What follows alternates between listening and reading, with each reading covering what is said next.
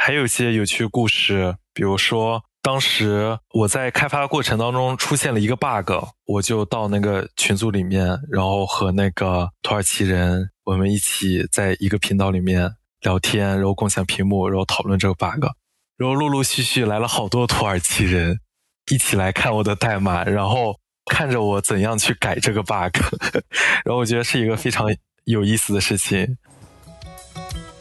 欢迎来到 FreeCode Camp，开启编程之旅，分享旅途故事。大家好，我是米娅。在今天的节目中，我很开心邀请嘉宾叶苏雄分享他丰富的经历。他在高中时因为对于游戏的兴趣，开始学习编程；大学期间就读计算机专业，在硬件开发、机器学习等多个技术领域都有探索和学习，也曾在 FreeCode Camp 学习前端开发。毕业后，他先后在国企、大型互联网企业和外资银行工作。他聊到职业发展，比如在轮岗时担任前端团队 leader，推动代码规范、流程规范、文档规范的建立和实施，以及在一个重视工作和生活平衡的环境中参与组织有趣的活动，提升自己的能力。还聊到在工作之余，作为核心成员参与 Headless 组件库开源项目的开发。同时，苏雄还在多个公益组织中贡献，比如陪视障跑者跑步，教随迁子女学英语和编程。相信你会从他的故事中获得启发和动力。期待你关注我们的播客，并把节目分享给更多朋友。也欢迎你发邮件分享自己的故事。你好，苏雄，谢谢你参与我们的节目。你好，米娅，非常开心能够参与 FreeCode Camp 中文播客的录制。嗯。你可以先介绍一下自己吗？嗯，好的。大家好，我叫叶苏雄，然后我是来自内蒙古，我是一名工作三年半的前端程序员。我是在二零二零年毕业于大连理工大学。本科毕业之后呢，我的第一份工作开始于浪潮集团，然后在那里我工作了大约有一年半的时间。之后我想要追求新的挑战。跳槽到了阿里集团，但是因为公司的业务调整，其实我在阿里只待了短短的三个月时间，然后就被迫离开了。然后随后我就入职到了一家外资银行，也就是我现在所待的这家公司。其实我之前不知道你是来自内蒙古的，然后我去年夏天去了一趟呼和浩特，就特地去向往中的草原啊，当时是去了离城区最近的。赤勒川草原是这个发音吗？就敕勒川？对，是的，是的，敕勒川。对，然后我们都知道有一句著名的诗歌，就是“天苍苍，野茫茫，风吹草草低见牛羊”。但是我那时候基本上没有看到牛羊。嗯，我想七月份去应该也是去草原的比较好的季节，对吧？其实我家是在内蒙古的西部，然后我们那边的气候是荒漠草原气候。然后其实我也很少见草原，我们那边都是荒漠。然后我们那边离得最近的应该就是黄土高坡，所以我们那边基本都是沙漠、盐碱地，然后草也很少。然后等到春天的时候会有沙尘暴。嗯，了解。我刚还想问一下，就是像作为内蒙古本地人，你会觉得哪个草原的景色更美？想让你推荐一下。没有，因为草原基本都是在东部，然后靠东北那边，然后我是西部，然后靠宁夏、甘肃比较近一些。因为内蒙古特别长。嗯，对我我当时是从北京过去的，就离那个呃敕勒川草原是比较近的。嗯，就当时上大学的时候，我有个室友，他也是内蒙古的，他是住在赤峰，然后他回家的话坐高铁。五个小时就到了，然后我回家的话只能坐火车，然后需要坐三十个小时，都是在同一个省。对，真的好大，内蒙。OK，嗯，对，刚刚你讲了自己的几段工作经历，嗯，你在这些工作中都是作为开发者，对吧？嗯，对，是的。那我们先聊聊你这段旅程的起点，你是在什么时候开始学习编程的呢？呃，我最早开始学习。和接触编程应该是在高中的时候，因为我高中的时候特别喜欢玩游戏，然后当时特别痴迷于 Steam 上面的一款 Roguelike 游戏，叫做《以撒的结合》，不知道你有没有听说过？嗯，没有。嗯，然后这款游戏它是使用 Lua 语言进行编写的，然后 Lua 语言它是一个特别轻量级的脚本语言，然后很多游戏都是使用 Lua 语言编写的，比如说像《以萨结合》还有《魔兽世界》，其实都是使用这个语言编写的。然后当时我主要是用 Lua 语言制作了一款《以萨的结合》的一个 mod。e。那么很多人可能不知道什么是 mod，mod 就是 modification 的简称。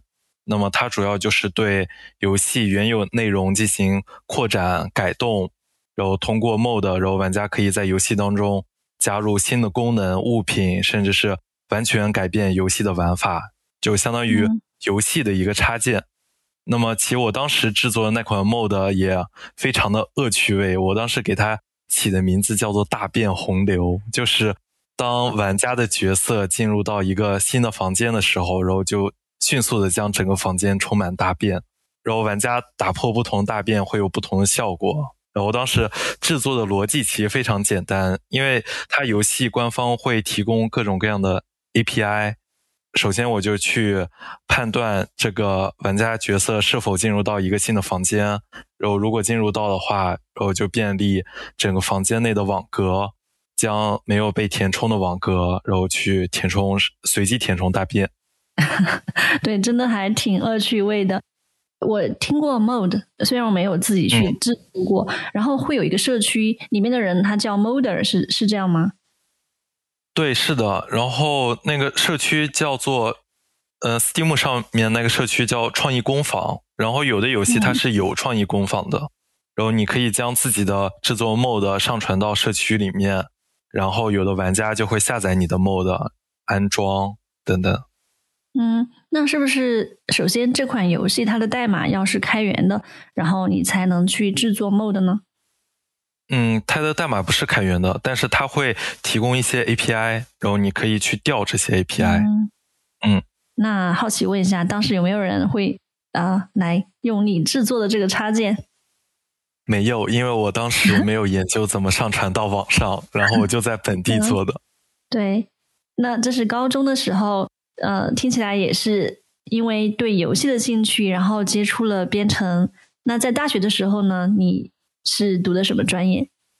嗯，我大学的时候读的是计算机专业，应该是在大学的时候开始正式的开始学习编程。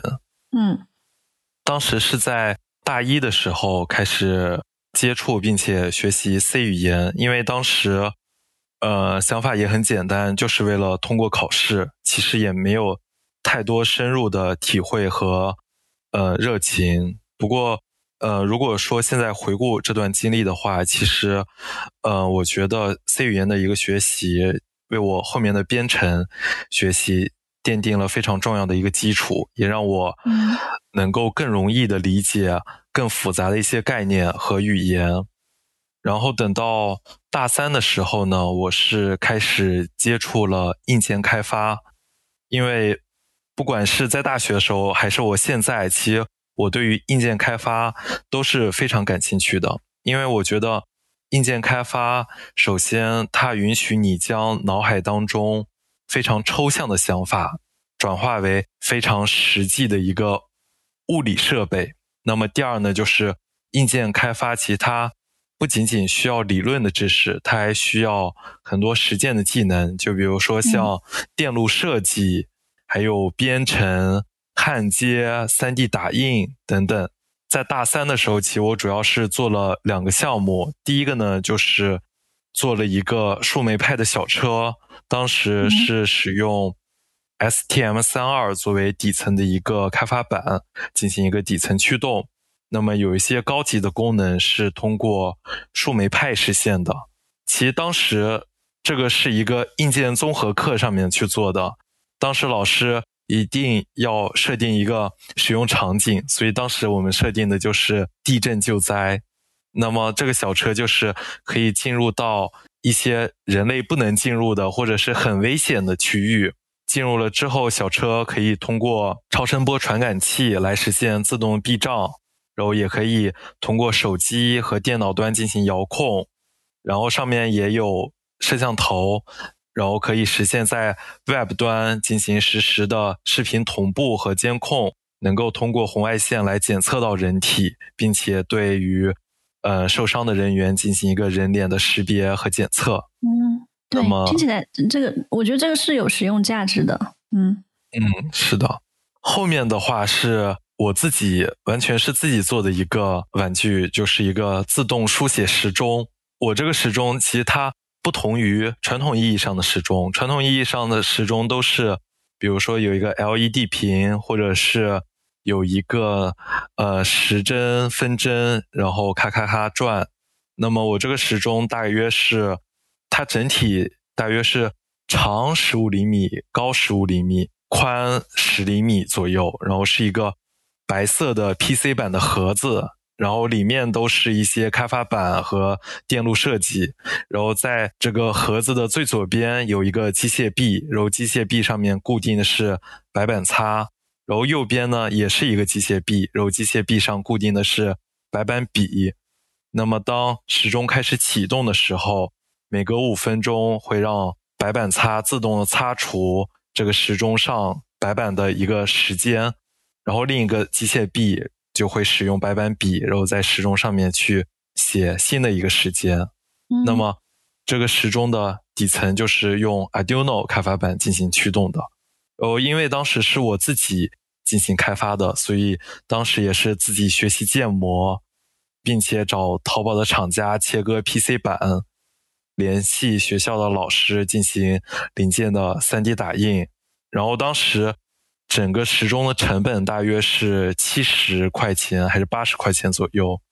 然后我也进行了一个小范围宣传，售价是两百元，然后赚了有一千元左右。虽然都是些熟人购买的，但是我觉得对我来说还是一个小小的一个成就。是的，就听起来你刚刚描述他五分钟会自己机械臂去擦那个白板上的时间，挺有画面感的。而且我现在在想象，如果现在你放到嗯，比如说一些电商网站上去售卖的话，呃，如果开发者可以自己再去自定义加一些功能，应该会更有意思。嗯，就是这些好像挺无聊的 一些一些产品，但是觉得它有趣的人会会会很感兴趣。嗯，是的，所以当时大三主要就是在玩硬件开发。等到大学毕业的时候，就大学毕设，然后接触到了机器学习和深度学习。因为我当时大学毕设的题目是基于医疗器械的细粒度图像识别，那么很多人可能听到这个题目就很懵，然后什么是细粒度？嗯，那么。就比如说，给电脑一个核磁共振仪，然后再给电脑一个尖嘴镊子，那么给它这两张图片，那么让它去识别，其实两个相差是非常大的。这样的图像识别叫做粗粒度的图像识别。那么细粒度就是给电脑一个尖嘴镊子，然后再给电脑一个圆嘴镊子，然后再让它进行识别。那么这样的识别叫做细粒度的图像识别。就是它是某一个医疗器械的细分类别的图像识别，所以我当时是做的这个毕设，然后当时的识别的成功率是九十九点七还是九十九点八，具体我也忘了。但是当时毕设答辩的时候，然后评委老师说我这个识别成功率达到了工业级的一个水平，所以总结自己。大学的话，感觉什么技术都玩过，然后比如说像游戏开发或者是硬件开发，然后也自学过 Python，然后也学过那个数据分析。当然，像机器学习和深度学习，其实自己也有玩过。整体来说，我觉得还是比较丰富的。对，嗯，我想多问一下，就是你刚刚提到这个，呃，医疗器械呃方面的细粒度的识别。它的使用场景是在哪里呢？比如说，你刚你刚刚举的例子嘛，就识别这个呃圆头的镊子和尖头的镊子，对吧？尖嘴的。然后使用场景是在哪里呢？是在工厂？我觉得可能是在工厂吧，其实具体我也不太清楚。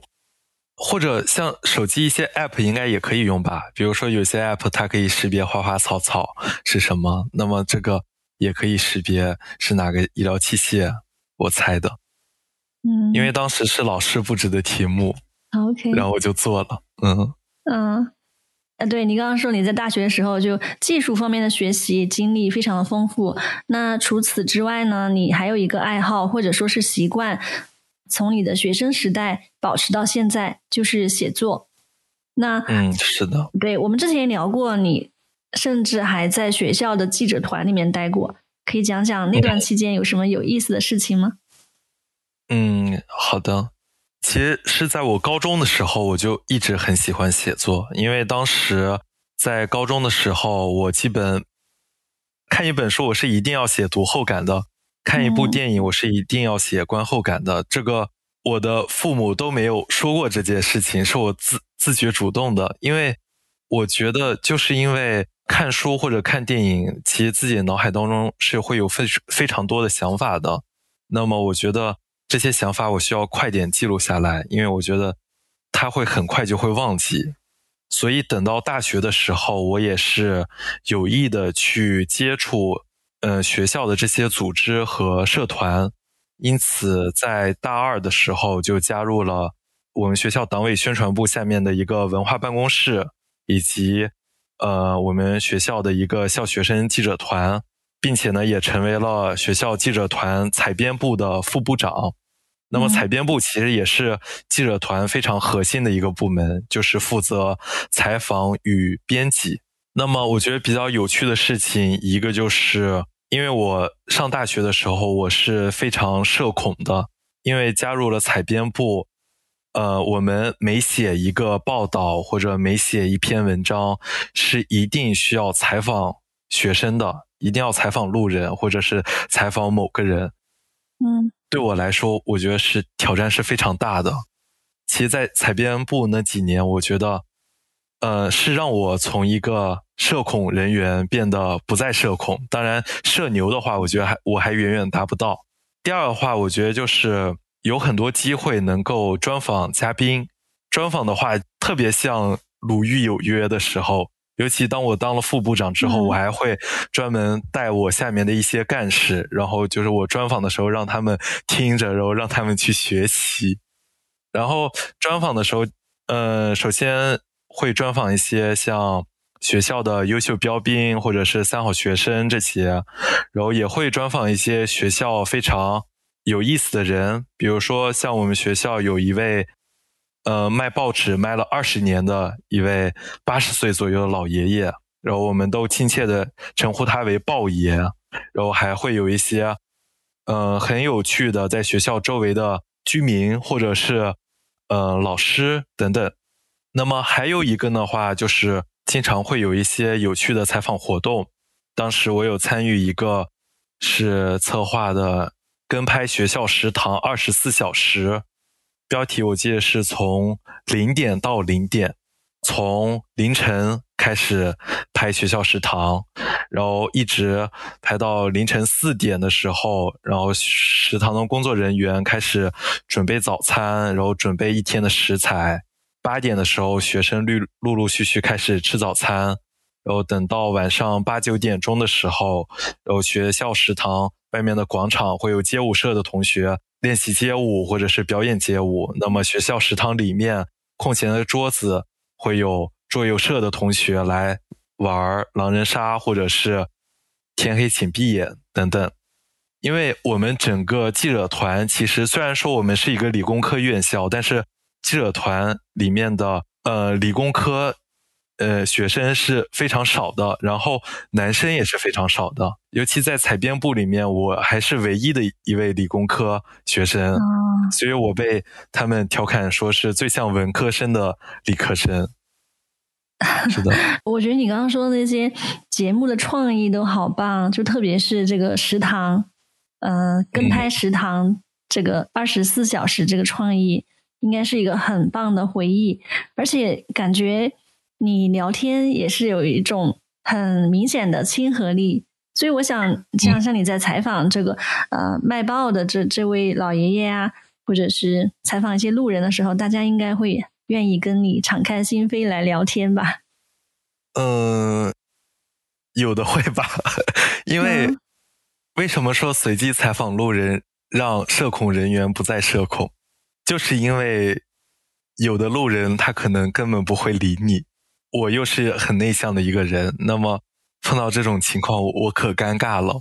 而且这种概率很很高，感觉百分之五十的百分之五十吧。哦，我我能够想象，也许你刚把那个话筒拿上去，还没开始打招呼，然后对方就摇摇手，嗯，然后就走了。我能够想象。是的，是的，而且有有有时候路人可能给的回答还很敷衍。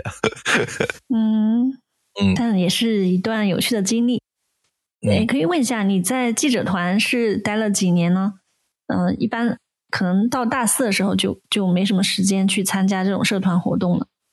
嗯，是的，所以当时我在记者团待了有两年了，两年左右。嗯，挺好。那呃，除了这些采访，那你刚刚也提到你是也也要做编辑，就是要去写作，对吧？是的，因为我有时候也会在社交平台上面去发布一些文章，但是我在社交平台上发布文章其实是。非常随性的，因为我的主要目的并不是为了吸引流量什么的，其实单纯只是为了总结、反思、复盘。每个社交平台上，其实我发布的文章都不一样。嗯，不是说所有平台我都发一样的文章。在知乎上面，我主要就是针对于热点事件的评论，或者是热点事件一些思考。在知乎上面，其实也收获了大约两万五千个赞左右，然后也有一千左右的收藏。大学的时候，我也在 CSDN 上经常发自己的学习总结，当时也发了一篇关于数字电路的学习总结，然后也收获了四千六百个左右的收藏。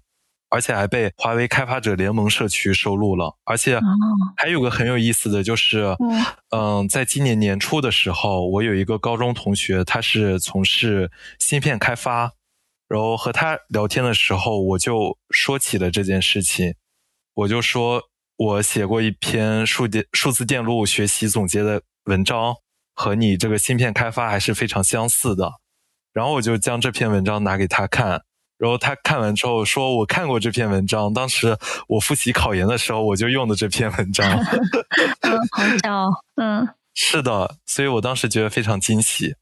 然后包括最近的话，因为到二零二四年了，我也在掘金上面发了一篇二零二三年的个人总结，然后我看也上了掘金的热榜前十，但是很快我看又下来了，他那个好像是动态更新的，然后。近几年的一些呃文章的话，其实主要还是更新到我自己的博客当中。博客里面主要是写一些，比如说像工作经验，或者是关于职业的一些思考，以及个人的一些思考等等。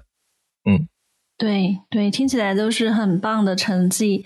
说到你在掘金的这篇总结文章，其实我有读他的几条评论，这几条评论就真的还。挺动人的，嗯，然后有人讲说，这个才是真正的程序员向往的工作和生活，嗯，还有是这才是人生啊，嗯，就真的还，呃，说明挺能够感染大家，啊，那待会儿呢，我们也会从你的更多关于工作也好，还是开源社区的参与，以及公益项目的参与这些方面，来更多的了解为什么大家会这么说。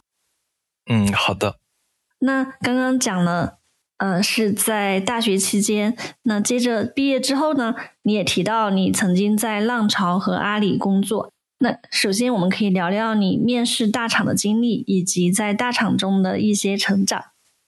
就面试经历而言的话，呃，其实我觉得在目前公司和在。浪潮以及阿里，我觉得是有一个身份上面一个转变，因为在浪潮和阿里期间，其实我都是属于被面试者。在目前这家公司，我也成为了一名面试官。嗯，就面试经验而分享而言的话，我觉得可能，嗯，不同的面试官他会有不同的面试风格。那么，有的面试官他可能喜欢问算法题，有的面试官他喜欢问项目。我是特别喜欢问场景题，呃，这些场景题我都会去看候选人的简历，然后不同的候选人我会出不同的场景题，一般来说，这些场景题其实都是没有固定答案的。主要目的呢，就是为了考察候选人的一个分析的问题以及解决问题的能力，然后同时呢，也可以考察到他的一个知识的广度以及知识的深度。我觉得对于更多初级开发者而言的话，其实面试官可能更看重的是积极主动性。就我个个人而言的话。因为我觉得一个人的学习态度和持续进步的愿望，其实往往要比他当前的技术水平是更重要的。特别是对于那些初级开发者而言，对，因为他们还没有太多的工作经验，所以他们的潜力和成长性是非常重要的。所以对于我而言，如果有一个初级开发者，他有开源项目的经历，并且有自己的。的一个个人博客的话，其实是一个非常大的一个加分项的。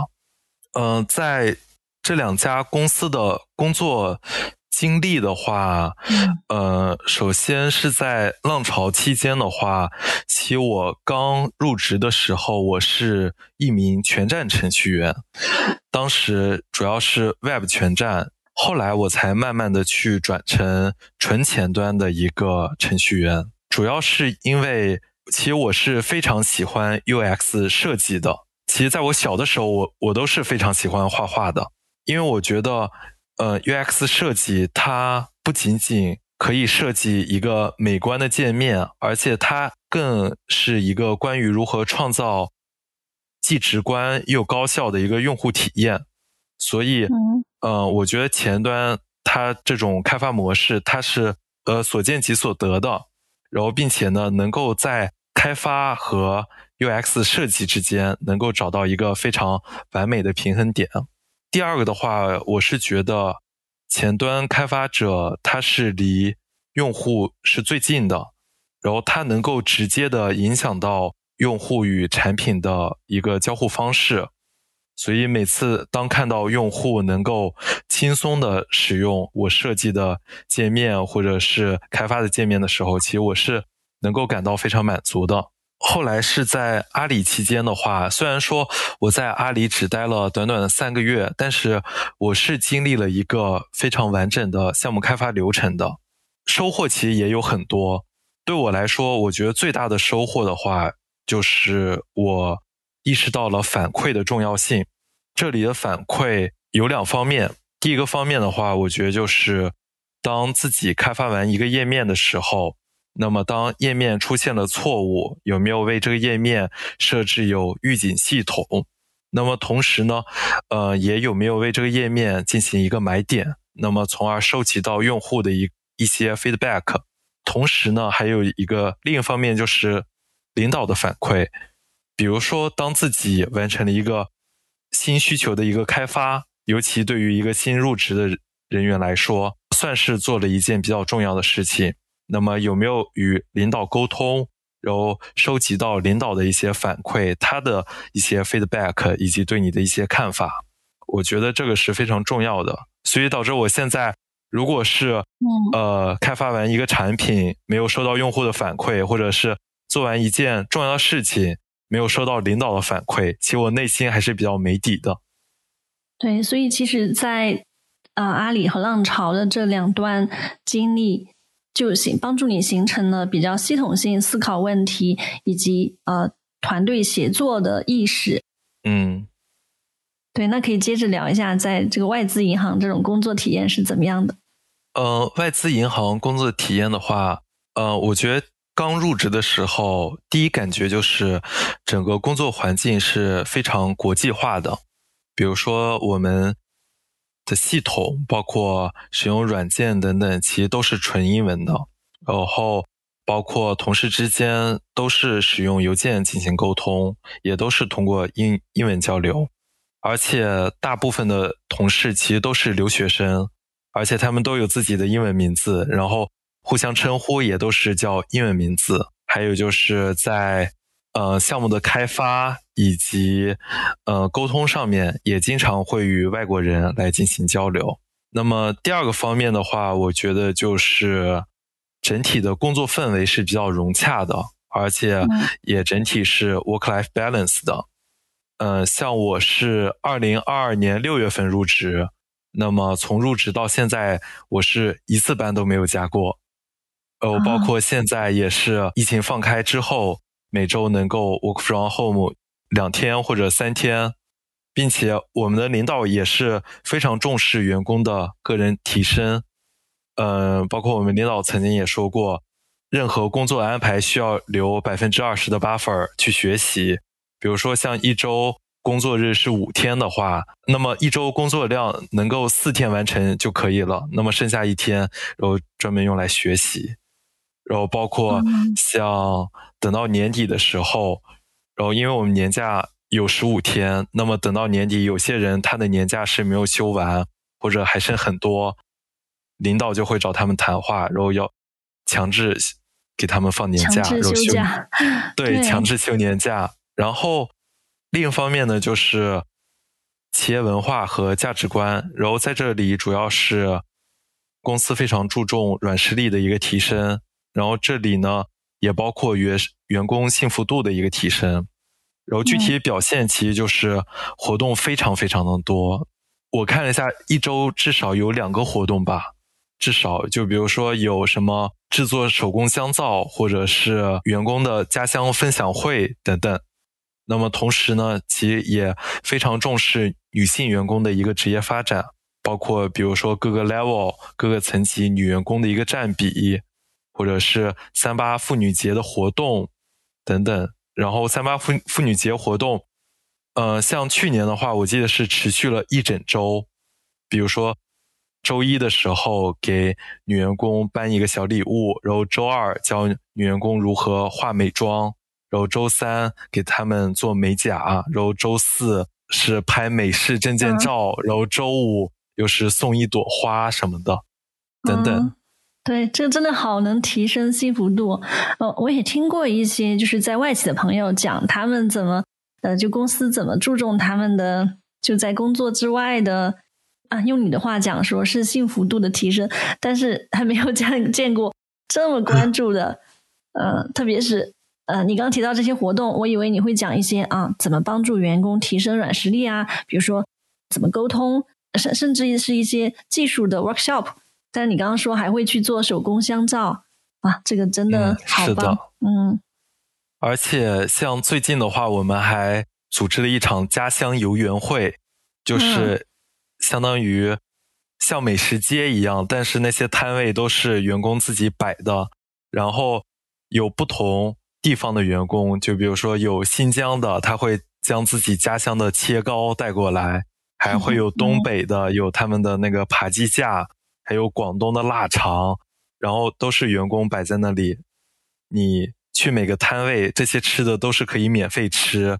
每个摊位都会有答题。最搞笑的好像是有河北的，然后他们准备了一套那个衡水的那个高考试题，衡水世界，太赞了吧？对，嗯。然后答对一题的时候会给你盖一个章，我记得好像集齐五个章的时候还可以去领一个。奖品，嗯嗯啊，这个也好有创意。对，是的。呃，其实，在这样的工作氛围下啊，或者是工作节奏下，你们的工作效率，比方说跟以往的其他的大厂里面相比，因为不只是你个人的体会嘛，我相信你可能平时也会跟其他的一些朋友去交流啊，你会觉得在不同的这种工作节奏下，员工的工作效率。这种产出会有什么不一样吗？产出的话，我觉得，因为首先对于工作量的话，其实，呃，我们公司整体的工作量安排，我觉得是远远小于之前所待的那两家公司的。所以，如果是仅仅完成工作，其实，呃，时间是非常快的。然后，并且呢。自己用于提升的时间，包括说对于工作原有的一个改进，或者是对于原有工作的一个优化，它的时间是非常多的。所以，我们公司对于创新项目的鼓励也是非常多的。所以，就是当你没有九九六的时候，你会有更多的时间去思考怎么提升工作效率，自己会去做一些创新，然后这些创新又能应用到你的工作中，对吧？嗯，对，是的。比如说，有时候公司也会组织一些创新大赛，而且我们的领导都是非常支持的，甚至有时候是工作为了这些创新大赛而让步。哦，有些同事他参加创新大赛，然后领导都是说：“好的，你参加这个创新大赛，你这一两周你都可以 work from home。”嗯嗯，其实你在这里也。有一年多的这个工作体验，嗯，你感觉这样的 work-life balance 对你个人会有一些什么改变呢？或者是你再回头去看以往的工作经历，会有什么样的感受呢？就是对于 work-life balance 这一点。嗯，好的，因为我是在二零二零年本科毕业，自从毕业以来呢，其实。我也我的职业生涯也是从国企，然后到私企，然后现在到了外企。那么也见证了不同的工作文化，也经历了从极端的工作制到相对平衡的一个转变。其实，在以前，我认为九九六工作制只是变相减少了自己大约一半的收入，然后剥夺了我们学习和。休息的时间，并且公司用免费的晚餐和打车补贴来掩饰这一行为，并且以奋斗及幸福的说辞激励着我们，实际上却通过末位淘汰或者三六幺制度来制造内部竞争。但事实上，我觉得九九六的工作效率其实是非常低的。对于一个普通人来说，其实很难连续十二个小时保持非常高效的注意力集中。那么，我觉得长期如此，不仅是对于健康有害，而且还会严重打击积极的工作态度。现在处于一个九六五的工作制当中，我才真正的意识到了九九六的一个深层伤害。它不仅是对于工资或者是健康的一个损害，同时也剥夺了个人发展和社交的一个宝贵时间，然后更是对于职业发展多元化的一个扼杀。比如说，嗯，在六七点下班之后，那么我可以同学聚会、发小聚会，或者是呃微信群线下聚会等等，不同的公司、不同的角色的人在一起交流，可能就会诞生新的机会。比如说，发小 A 可能是一个设计，然后自己会写代码，然后。呃，同学他姑父的公司需要一个小程序，其实这就可以成为自己的一个新的机会。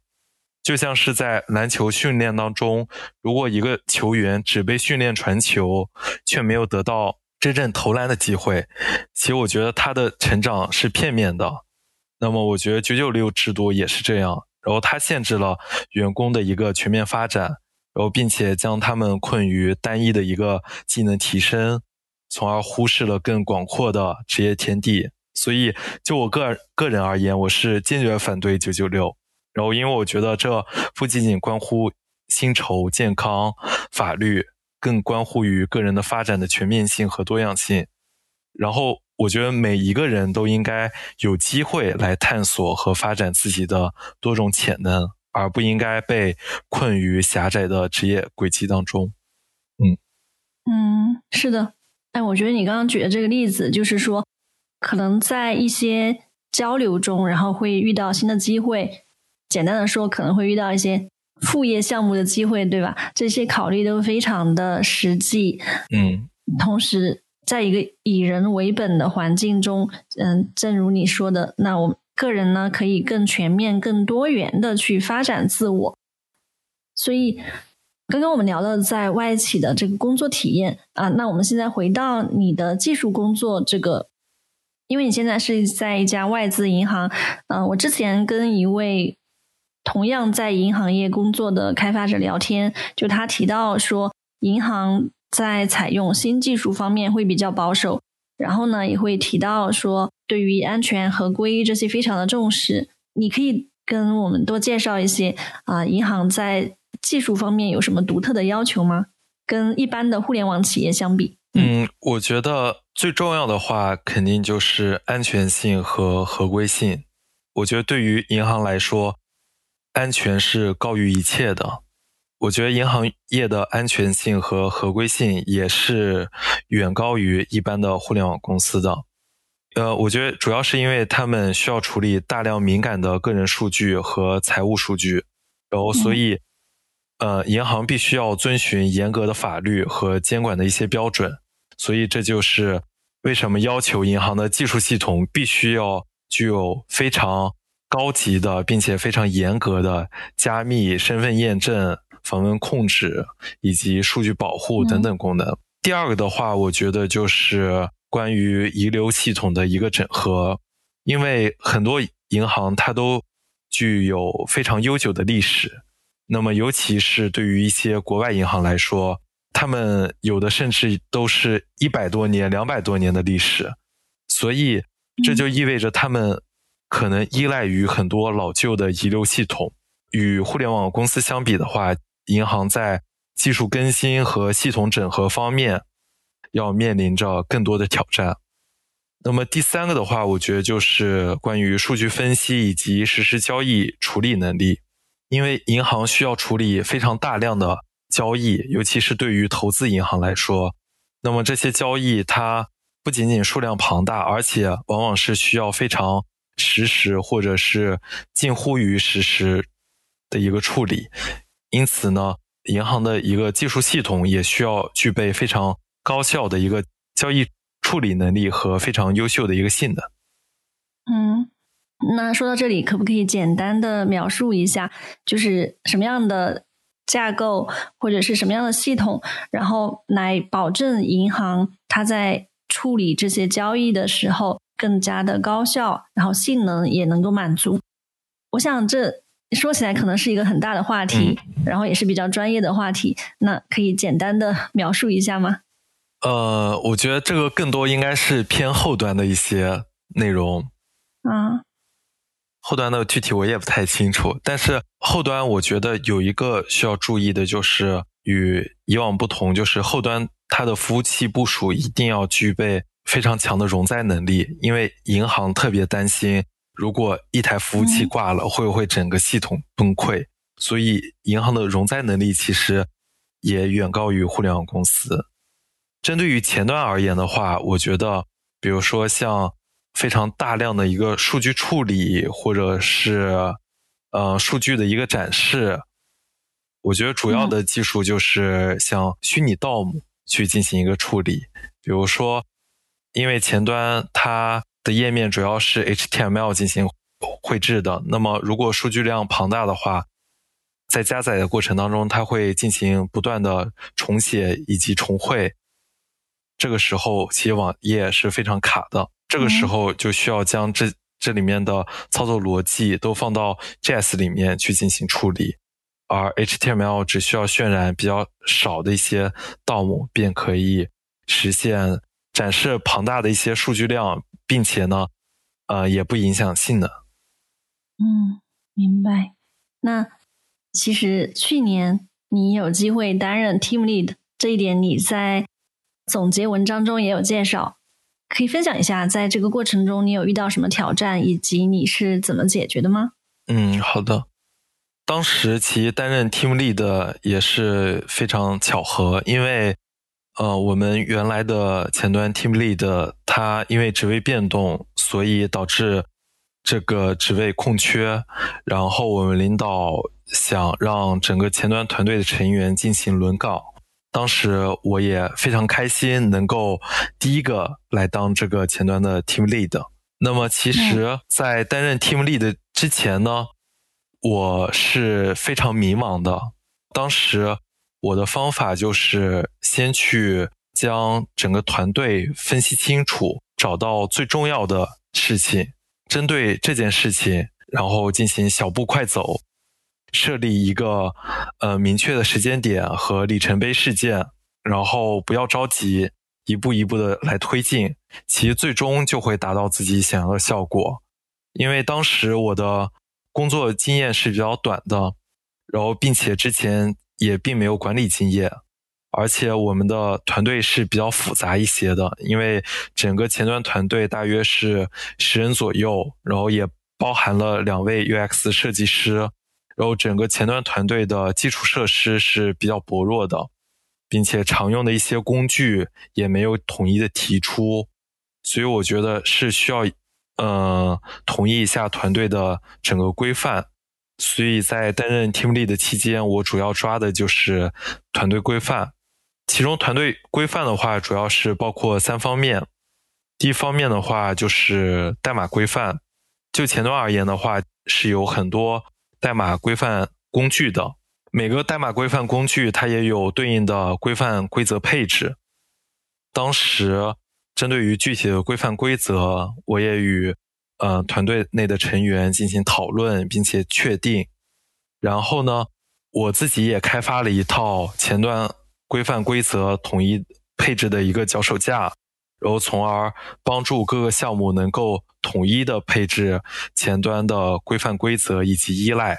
从而避免了就是像以前一样手动的粘贴这样的一个行为。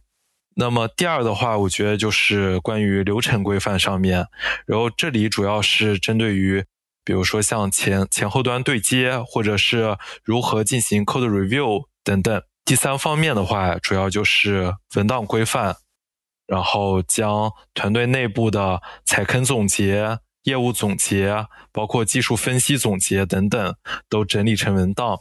然后在团队内，其实也建立了一个前端文档空间，然后鼓励大家将平时的文档整理到里面。嗯嗯，对。其实说到文档规范，啊，那我前段时间我们发布了一期节目，是采访一位非常资深的技术文档工程师。啊，然后他分享的很全面，我们也聊到，可能有一些开发者他会认为啊，他会认可文档的重要性，但是呢，可能自己又不会花很多时间去写好文档。我不知道在你们的工作中也会遇到这种情况吗？呃，会的，我觉得非常常见，而且尤其是去年我开始深入参与开源社区建设之后，我越来越意识到，尤其对于开源。写好一篇文档对于开源来说特别特别的重要。嗯，之前我也和团队内部的成员聊过，他们对于这个情况的看法，主要是因为，我觉得这个情况出现的原因，主要是因为第一个就是，呃，时间的压力，因为有一些程序员他往往需要在一个非常紧迫的时间内去完成自己的开发工作，所以。呃，如何写一篇文档，或者是如何写好一篇文档，就变成了他的一个次要任务。第二话，我觉得就是认知上面的一些差异。嗯，有一些人可能认为文档不重要，那么有些人他可能理解文档很重要，但是他不知道该如何去写好一篇文档，或者是不知道好的一一篇文档应该包含哪些内容。那么第三个的话，我觉得就是有些人他是不会写文档，或者是不知道该如何的有效的表达一些技术概念。那么最后，我觉得就是在一些组织当中，呃，文档工作没有得到足够的认可和奖励，然后缺乏一些激励。那么其实我当时的解决方法就是，首先在团队内部去建立一种文档的文化。然后，并且强调高质量文档对于整个项目来说有多么的重要，并且如果团队成员写了一篇非常好的文档，应该及时在团队内部进行鼓励以及赞赏。第二话，我觉得就是呃，需要简化整个文档的一个编写流程。那么，对于一些常见的文档类型，比如说像呃业务分析或者是技术踩坑等等。需要写一套文档的模板，之后他们在编写文档的时候，可以按照这个模板来进行编辑。那么最后呢，我觉得就是需要将文档融入到开发流程当中。比如说有一些难解决的 bug，讨论了很久，那么最后解决了，在最后代码审查的时候，也应该包含文档的审查。啊，其实你刚刚分析的这几方面原因，我觉得特别的全面。而且根据我跟那位技术文档工程师的聊天，因为他也曾经在呃知名的外企以及呃创业公司待过，然后他的感受就是，嗯，在大公司更容易去推动就技术文档这这个工作，就是让领导更加的意识到技术文档的重要性。啊，所以我觉得你能够有这样一个环境去推动这件事情，就特别的好。嗯，对，在在你的总结中还提到一点，其实我挺感兴趣的，就是你在当 team lead 的期间，你也推动了一个事情，是呃数据驱动决策。啊，可不可以举一个例子呢？就是你们是怎么去应用数据的？嗯嗯，有的，因为当时我记得特别清楚，是我在阿里工作期间。我有听到这么一句话，是叫做“有案例谈案例，没案例谈数据，没数据谈方法，没方法别逼逼”。所以当时我觉得这个很幽默，而且也非常的实用。因为我觉得在任何的讨论当中，都应该有非常客观的案例，或者是数据支撑，或者是实际的内容，从而避免。一些毫无根据的空谈。举一个例子，比如说，呃，我们前端希望优化一个已有系统的用户界面，主要目目的呢，就是来提高用户的满意度和在线服务的一个使用率。需要获获取这些数据，我们就需要在用户界面来进行买点，从而收集网站前端的各种数据，比如说。可以收集到用户在网站当中的点击流数据，或者是页面访问时长和跳出率，或者是在线服务的使用情况等等。我们分析完这些数据之后，然后并且识别潜在的一些问题和改进机会。呃，我们可能发现，哎，某些网页它的跳出率异常的高。那么，特定功能的使使用率要远远低于预期，包括用户在某些特定步骤上面其花费的时间会非常长。根据这些数据分析的结果，前端的开发团队就可以设计一系列的改进措施，比如说像重新设计用户界面，让它更加的直观易用。然后，或者是简化复杂的交易流程，或者对重要的功能进行重新布局，来提高该功能的一个可见性和可用性。为了验证我们进行的这些改进是否有效，团队也需要进行 A/B 测试，主要是将一部分的用户导向更新后的一个界面，然后来比较新旧界面的一个用户行为和反馈的数据。那么基于测试的一个结果，那么团队就可以对网站来进行一系列的更新。当然了，在更新之后，也需要继续的监控用户的一个行为数据和反馈，来评估改进措施的一个效果。其实我觉得，就是用这样数据驱动决策的这种方法，就可以确保未来决策可以更加客观有效，并且也能够持续的来响应用户的一个需求。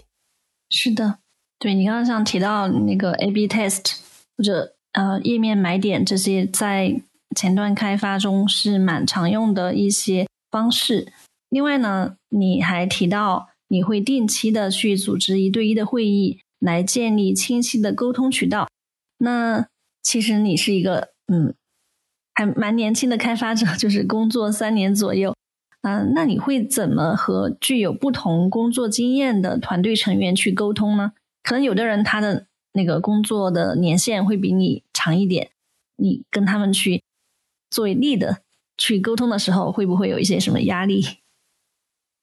我觉得，首先我会与领导来定期的一对一沟通的，因为尤其是我当我完成了一项非常重要的事情。就比如说，这次前端力的轮岗结束了，我会主动的与领导 book 一个会议，然后想和他一对一沟通。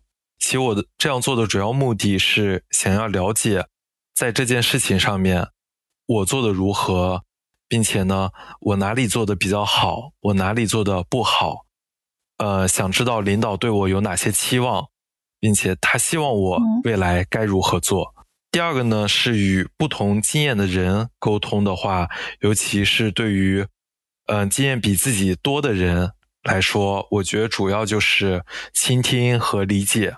在沟通过程当中需要向经验丰富的同事学习，然后同时也不要低估自己的观点。最主要是需要将团队成员视为合作伙伴，而不是竞争对手，因为我们沟通的主要目的是为了解决问题。嗯，当然了，在沟通的过程当中，会有一些人是很难沟通的，尤其是你向他提一些意见或者建议的时候，他整个人就是那种防御性的。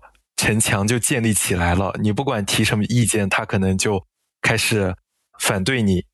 像这种情况的话，我也有一个小技巧，就是提意见和建议的时候要请教式的提意见。就比如说在编写代码的时候，它有一个地方代码编写的并不合理。那么这个时候，你可以这样说，就说：“哎，我看大部分人都是那样那样编写代码的，但是我发现你和他们编写的方式方法并不一样。我很好奇你是怎样做的，我想听一听，你可以告诉我吗？通过这么这么一个方式的话，有时候你的一些意见他是可以听进去的，而并没有特别难沟通。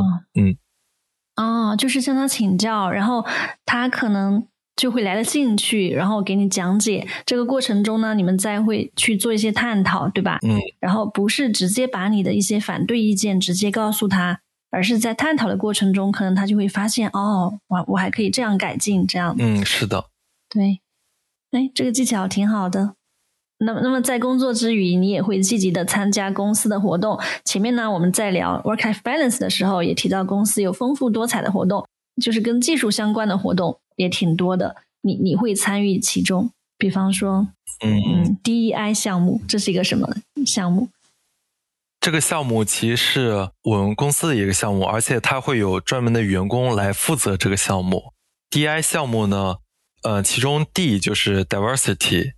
就是多样的，E 就是 equality，就是平等的，I 就是 inclusion，就包容。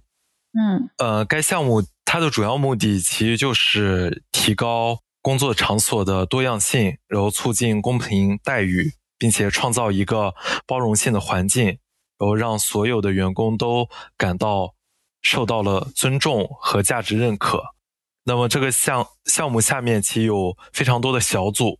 就比如说像 E 小组，它是与工程师与技术相关的；还比如说有 Pride 小组，它是与 LGBT 少数群体相关的；还包括有 ESG 小组，它主要是与保护环境相关的。那么我是在2022年的时候加入了 DI，并且加入其中的 E 小组，并且也担任了 E 小组的组长。你刚刚提到这三个关键词，呃，多元、平等和共融，你会怎么理解这三个词？首先，我觉得这三个词非常棒，因为就多元而言的话，我觉得是在一个群体当中是存在不同的特征，当然包括也不限于像种族、性别、年龄。文化背景、性取向、宗教信仰等等。那么，我觉得多元的价值就是它能够丰富团队或者是整个公司的视野，并且能够为解决问题提供更广泛的思路和创新的方法。第二个，就平等而言的话，我觉得主要是关注于，嗯，提供更平等和，主要是提供公平和。公正的一个机会和资源，来确保每个人都能实现自己的一个潜能。第三个共融的话，我觉得就是创造一个环境，并且在一个共融的环境当中，每个人都能感到自己是被尊重的、被赋予力量的，而且每个人都能够充分的参与进来，而且他。能够允许不同的观点和想法被听取和被考虑，这就是我对于多元、平等、共融的一个看法。对我很喜欢你的描述，而且你有没有发现，这些也是开源社区的特点？对，是的。那在 DEI 项目中，你有组织哪些活动呢？啊，首先这些活动都是面向公司员工的吗？还是说外部的人员也可以参与？或者说你们会通过一些项目去帮助外部人员，还还是怎么样？目前这些活动其实都是面向公司员工的，并没有针对于外部人员。加入 DI 之后，其实我也参与了非常非常多有趣的活动。在我嗯加入 E 小组期间，我也组织了很多活动。印象深刻的话，呃，有两个，一个是嗯，这两个都是在二年的幺零二四程序员节的时候。像幺零二四程序员节，我们也会持续一整周，而且之前都会各种铺垫的。当时就比如说这个代码到场，代码到场就是程序员写这个算法题，当然有包括初赛、复赛、半决赛，还有决赛，整个战线拉得非常长。最有意思的话，我觉得就是决赛的时候。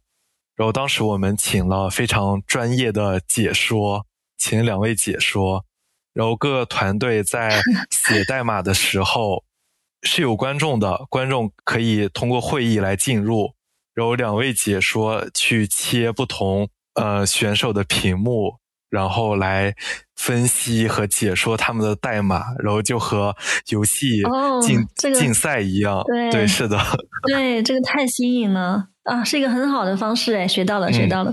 嗯，第二的话也是在那次，我是担任了一次呃创新达人赛专场的主持人，然后当时大约是有五百多人参加，然后当时我们的总经理还来参与，对我来说还是一个挑战，因为我是第一次当主持人，但是后来当主持的时候，其实。慢慢的也非常顺利的也就进行下去了。还有个活动也是印象很深刻，但是这个活动并不是幺零二四，而是其余时间。是因为我们公司有很多关注于女性员工的活动，但是有人就提了，就说不能只有女生才能被看见，男生也要被看见，所以就举办了一次 留胡子的活动。所以当时是大约持续一个月。每一个同事都可以参与，包括女生可以带假胡子来参与。他是每个月，然后每周打卡，然后一个月不剃胡子，然后看这个胡子可以留多长时间。然后最后呢，会有一个排名，谁打卡的时间是最长的，那么排名第一的会给一个剃须刀。然后你有获得什么名次吗？没有，因为我的胡子是。因为我整个人是在鼻子下面，我是有胡子，然后下面脖子上还有胡子，然后整个脸颊还有胡子，就是整体的一个络腮胡。而且我的胡子长得特别快，我感觉我如果留一个月的话，我就成李逵了。所以我当时就留了一周多，然后我就受不了了，然后剃了。OK，嗯，那在这样一个经常使用英文交流的环境里，你的英文水平应该会很好。可以聊一下是怎么提升英语水平的吗？嗯，好的。因为我们的工作环境当中需要纯英文的，然后也经常需要英语。因为我记得之前有看到一句话，就是一个程序员需要 “Don't repeat yourself”，就不要重复。作为一个程序员，不要重复。我觉得对于学英语的话是。一定要重复的，就是一定要 repeat yourself 的，一定要重复练习。当然了，呃，方法有很多。传统意义上，比如说像听一些英文播客，或者是背单词，然后经常阅读呀等等。那么在这里，其实我可以分享一些我发现的，而且很实用的一些学英语的技巧。第一个的话，我觉得就是。可以在 Discord 上面去学习英语，因为在 Discord 上面它会有很多英文社区，那么我也加入了几个英文社区，而且它会免费的举办一些活动，你可以参与进来。像之前我参加了一个非常有意思的活动，叫做好像是一个卡拉 OK 活动，具体就是大家。进一个同一个直播间，然后他会放一个歌曲，然后让所有人都开麦，然后一起唱这首歌，唱唱英文歌，对，英文歌。哇，好棒！是的，然后在上面你还可以认识很多外国朋友，像我有认识有印度的，还有美国的，还有日本的，而且还有认识埃及的，并且当时我还每天都会和一个印度的朋友，每天晚上我俩都会开视频聊天，然后我主要就是用英语来教他中文。哦。有意思，而且我当时，呃，还推荐给一个呃朋友，然后推荐给他这种学习方法，然后他当时也在上面找到了自己的一个伙伴，好像是一个澳大利亚人，好像他的女友是一个中国人，所以他特别想要学习中文，因此我这个朋友就和他组成了一个。结伴，然后他教他学英文，然后他教他学中文，这样。嗯嗯，挺好的。第二个方法，我觉得就是参与国际化的开源项目。其实我也和很多人聊过，然后我也鼓励他们参与开源项目。我往往听到他们的反馈，大部分都是说：“嗯，项目太难了，我都看不懂。”我觉得。我看到的其实有很多开源项目，他们都很优秀。嗯，其实一开始看不懂没关系。我觉得，呃，有些开源项目它都是纯英文的，它并没有中文的版本。那么你一开始参与进来的时候，你可以来进行一个翻译工作，翻译文档，一点一点的将这个文档翻译下来，然后并且给这个开源项目提交 PR。当整个文档翻译完了之后，其实自己对于这个开源项目是有一个特别特别深入的一个理解的。那么这个时候，你可以从它的 issue 里面找一些特别容易的、容易解决的 issue。那么你可以提一些小的 PR。其实这个时候，呃，你对于这个开源项目的参与是非常非常深入的了。一般来说，这个开源项目的 owner。他可能就会去主动的联系你，包括如果这个开源项目的创建者他会有什么想法的话，他可能就会与你联系，并且希望你与他来进行一个合作，并且呢，当你参与了这些开源项目之后，有些开源项目它并不是个人的，它可能是一个组织或者是一个公司的。当你去深入的参与了这一个开源项目。呃，你其实可以直接向这个组织或者公司投简历。这个时候看你简历的人已经和你合作了很长时间了。这个时候，我觉得面试呀什么的，有时候可能就只是一个过程而已。通过的话，其实我觉得也是非常简单的。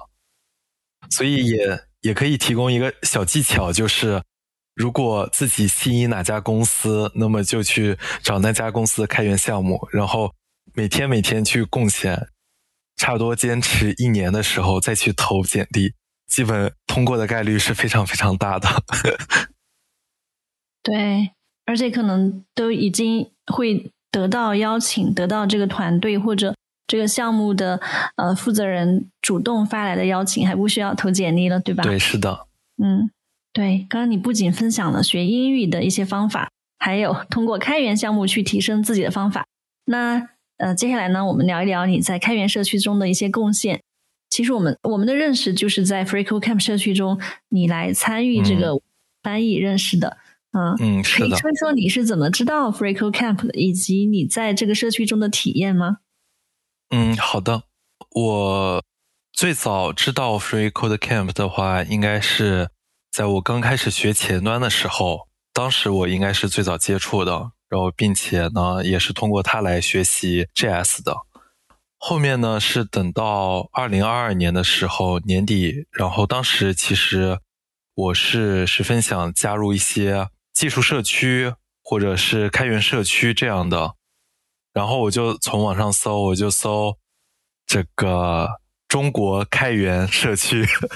然后好像第一个就是这个 FCC 中文社区，然后我就进入了，但是当时它的网站好像还是比较老一些的，然后我就各种搜，当时看米娅，你好像里面发言比较多的，我就点开你的主页，然后一点一点的看，突然里面看到了一条就是参与翻译，然后我又通过那个，然后加入了 FCC 的 Discord，然后我又在 Discord 里面问你该如何参与翻译，如何报名。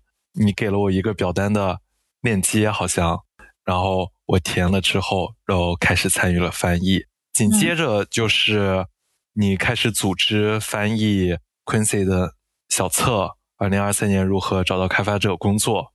所以当时也很开心能够翻译这个小册，然后也认识到了大家。其实当时参与了翻译之后，也改变了我的一个看法，因为我之前觉得。只有开发才可以参与到开源建设当中，然后现在我觉得，即便不懂技术，也可以参与到开源的建设当中。比如说像社区的维护，或者是文档的的翻译呀，等等等等，很多很多。其实也是因为那次翻译完了 Quincy 的小册之后，也被米娅邀请到了去广州参加 Top Contributor 的 Party。当时我是第一次，也非常开心，能够感受到社区有这么多非常积极、非常有想法的小伙伴，然后聚在一起。我觉得整个人都是非常兴奋的。所以当时我们应该是周六约见，但是其实当时我是周五。请了一天假，然后周五我就来广哦，周四好像我就来广州了。嗯，是的，然后而且我还是凌晨到广州的，因为我旅游我是喜欢就那种特种兵式旅游。我到了广州，我酒店都没订，然后我随便订了一个酒店，我就住下，住下，然后第二天我广州逛了一圈。然后周六的时候，我们中午见面，然后吃饭聊天，然后晚上又自助餐，又吃饭聊天，然后我又和其他的小伙伴又吃大排档，然后吃到晚上凌晨一两点多。到了房间之后，我又和同房间的小伙伴聊天，聊到了三点多、四点多，好像。然后第二天早晨起来之后，然后又开始吃饭聊天，所以整个人都是很兴奋的一个状态。然后之后呢，其实就回到了上海。回到上海之后，我觉得我也需要做些什么。然后我需要把这种社区的氛围带到上海，然后延续到线下。所以当时我也组织了两场活动，叫做那个 Coffee and Talk。当时叫做一开始举举办叫做 Coffee and Code，但是发现没人 code，全全是在 talk，所以就改变为 Coffee and Talk。然后主办两场之后，嗯，当时也认识了很多人，包括之前提到的如何学英语，通过 Discord 学英语。其实当时我也是在线下上呃线下交流活动的时候，也是分享给他们。然后当时我举的那个例子，其实也是 FCC 的一个成员。对，对他他跟我聊过，他跟我讲过，说他从你这里学的一个方法。哦，对啊啊，说起来时间好快。都已经是去年三月的事情了，就是 Top Contributor Party，嗯，然后我们也希望今年可以继续举办。而且说到翻译 Quincy 的这本，对你你你讲是小册，然后我们讲的是他他的那个英文原文是他的 book，是一个 free book。嗯，Quincy 他后来把它那录成英文播客的一期节目，节目他也录了好久。然后就不管是这个中文版还是英文版，还是说他录成这个呃播客节目的这个版本，在社区里面其实都非常的受欢迎。所以当时你参与这个翻译，它的价值是非常高的，嗯，然后确实能给到很多人启发。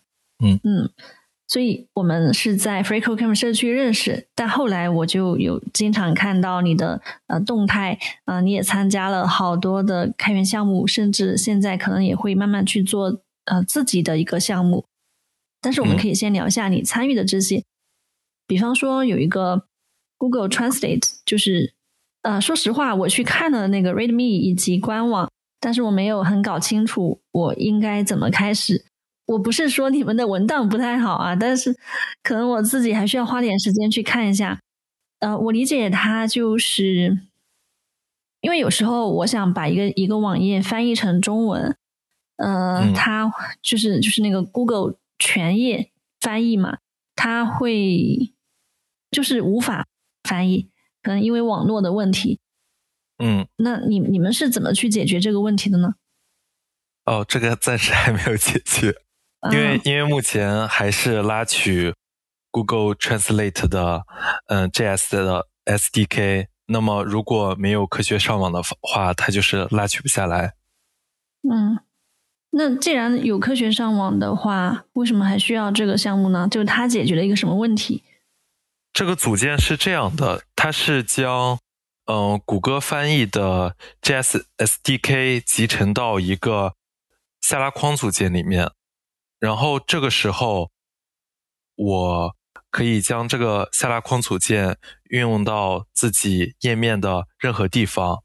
那么，当我去点击下拉框组件的时候，然后下面就会出现很多国家。然后，当我点击对应国家的时候，它就会自动的将整个页面都翻译为对应国家的一个语言。然后，就相当于是动态的能够翻译整个页面的一个语言。其实。呃，之前我也有提过，它目前还是有嗯很多缺点的。然后主要是有三个缺点，然后也是未来想要去完成的。第一个就是，嗯，像你之前所提到的，我们如果是需要翻译的话，就需要下拉谷歌的 JS 的 SDK。那么如果没有科学上网的话，就没有办法下拉。所以。呃，我们想着是通过定时器脚本来定时跑这个任务，然后将这个 JS 的 SDK 缓存到嗯整个项目里面，然后这样就解决了这个问题。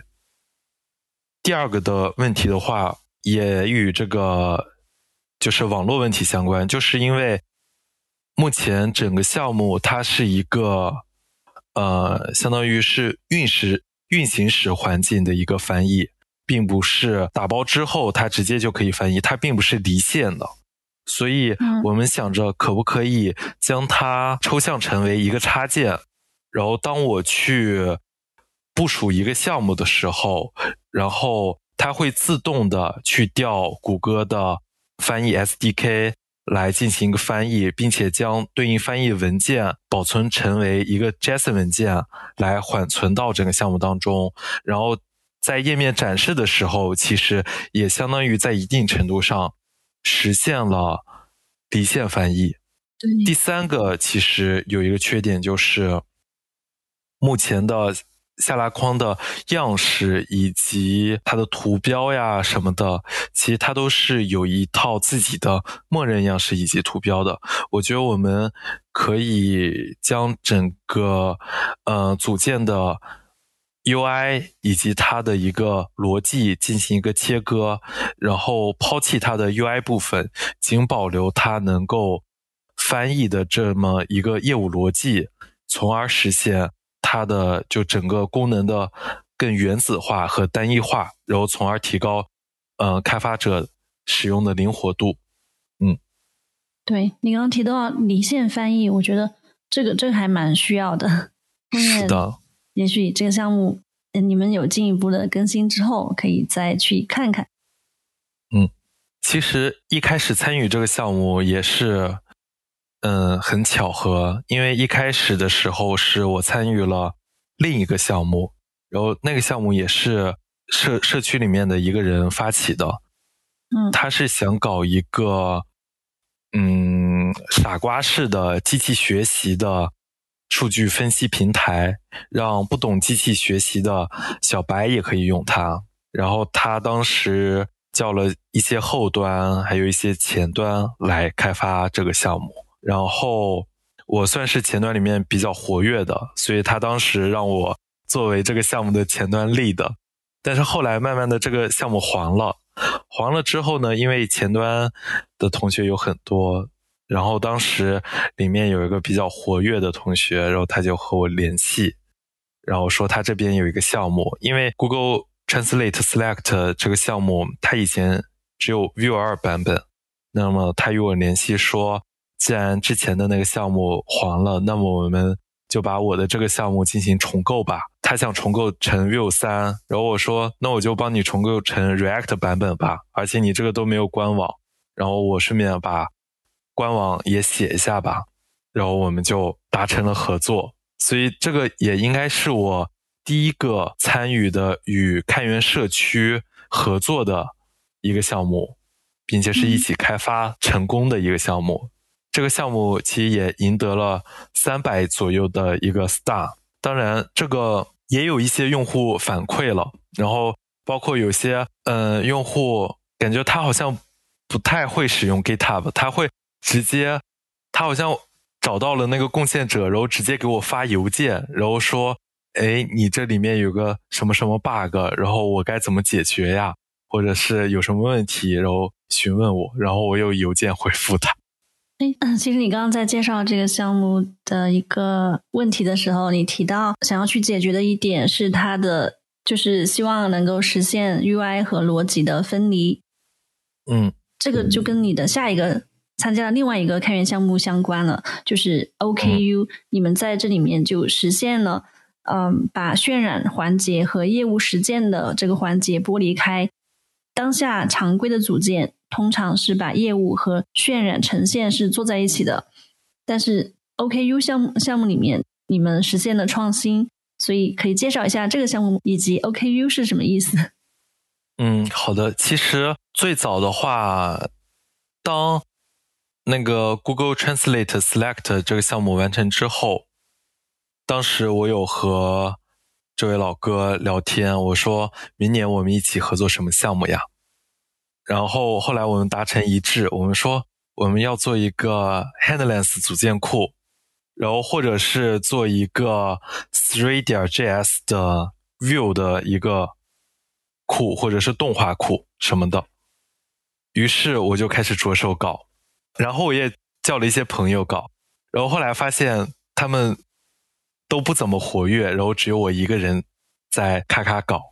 然后因为我也经常会有关注推特，突然刷到一个推文，然后就说他要搞这个 Handless 组件库，有人愿意和他一起搞吗？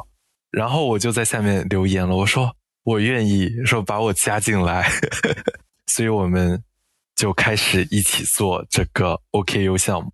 因为，呃，这个项目的 owner 他是一个土耳其人。OKU 的意思，呃，其实是土耳其语，它的含义就是阅读。OKU 可以理解为是一个组织，那么它里面会有很多项目，包括我们之前做的这个 Handless 组件库，其实它叫做 OKU UI。那么还有一个是最近那个土耳其人做的一个全站，基于 OKU UI 做的一个全站的一个项目，但是那个名字我不太会读。然后后来包括最近我开始做的一个叫做 OKU Motion，是一个 Vue 三的动画库。呃，我可以先简单介绍一下 OKU UI。其实与传统的组件库不同的是，OKU UI 它是一种 Handless 组件库。那么很多人会问什么是 Handless？其实 Handless 这个概概念更多的是借鉴自以前的无显示器，然后也没有键盘、没有鼠标的电脑，就是叫做 Handless Computer，也就是我们通常意义上见到的主机。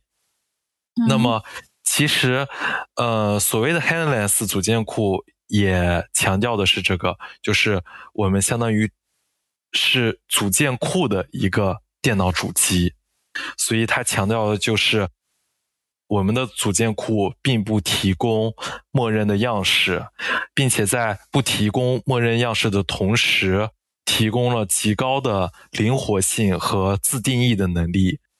并且呢，不会受预定义逻辑的限制。呃，我们合作的话，应该是在二三年年中的时候，然后我是与两位土耳其开发者以及一位尼日利亚开发者合作，然后当时是从零开始了这个组件库。然后目前呢，其 OKU UI 在 GitHub 上面已经收获了超过八百个 star，然后在宣传的时候，甚至多次被呃 Vue.js 的创始人尤玉溪提及。其实这对我来说也是一个非常大的一个惊喜，嗯，因为之前我觉得可能他与我遥不可及，但是后来他点赞了这个推文或者是转推了，我觉得哇是一个很很大的一个惊喜。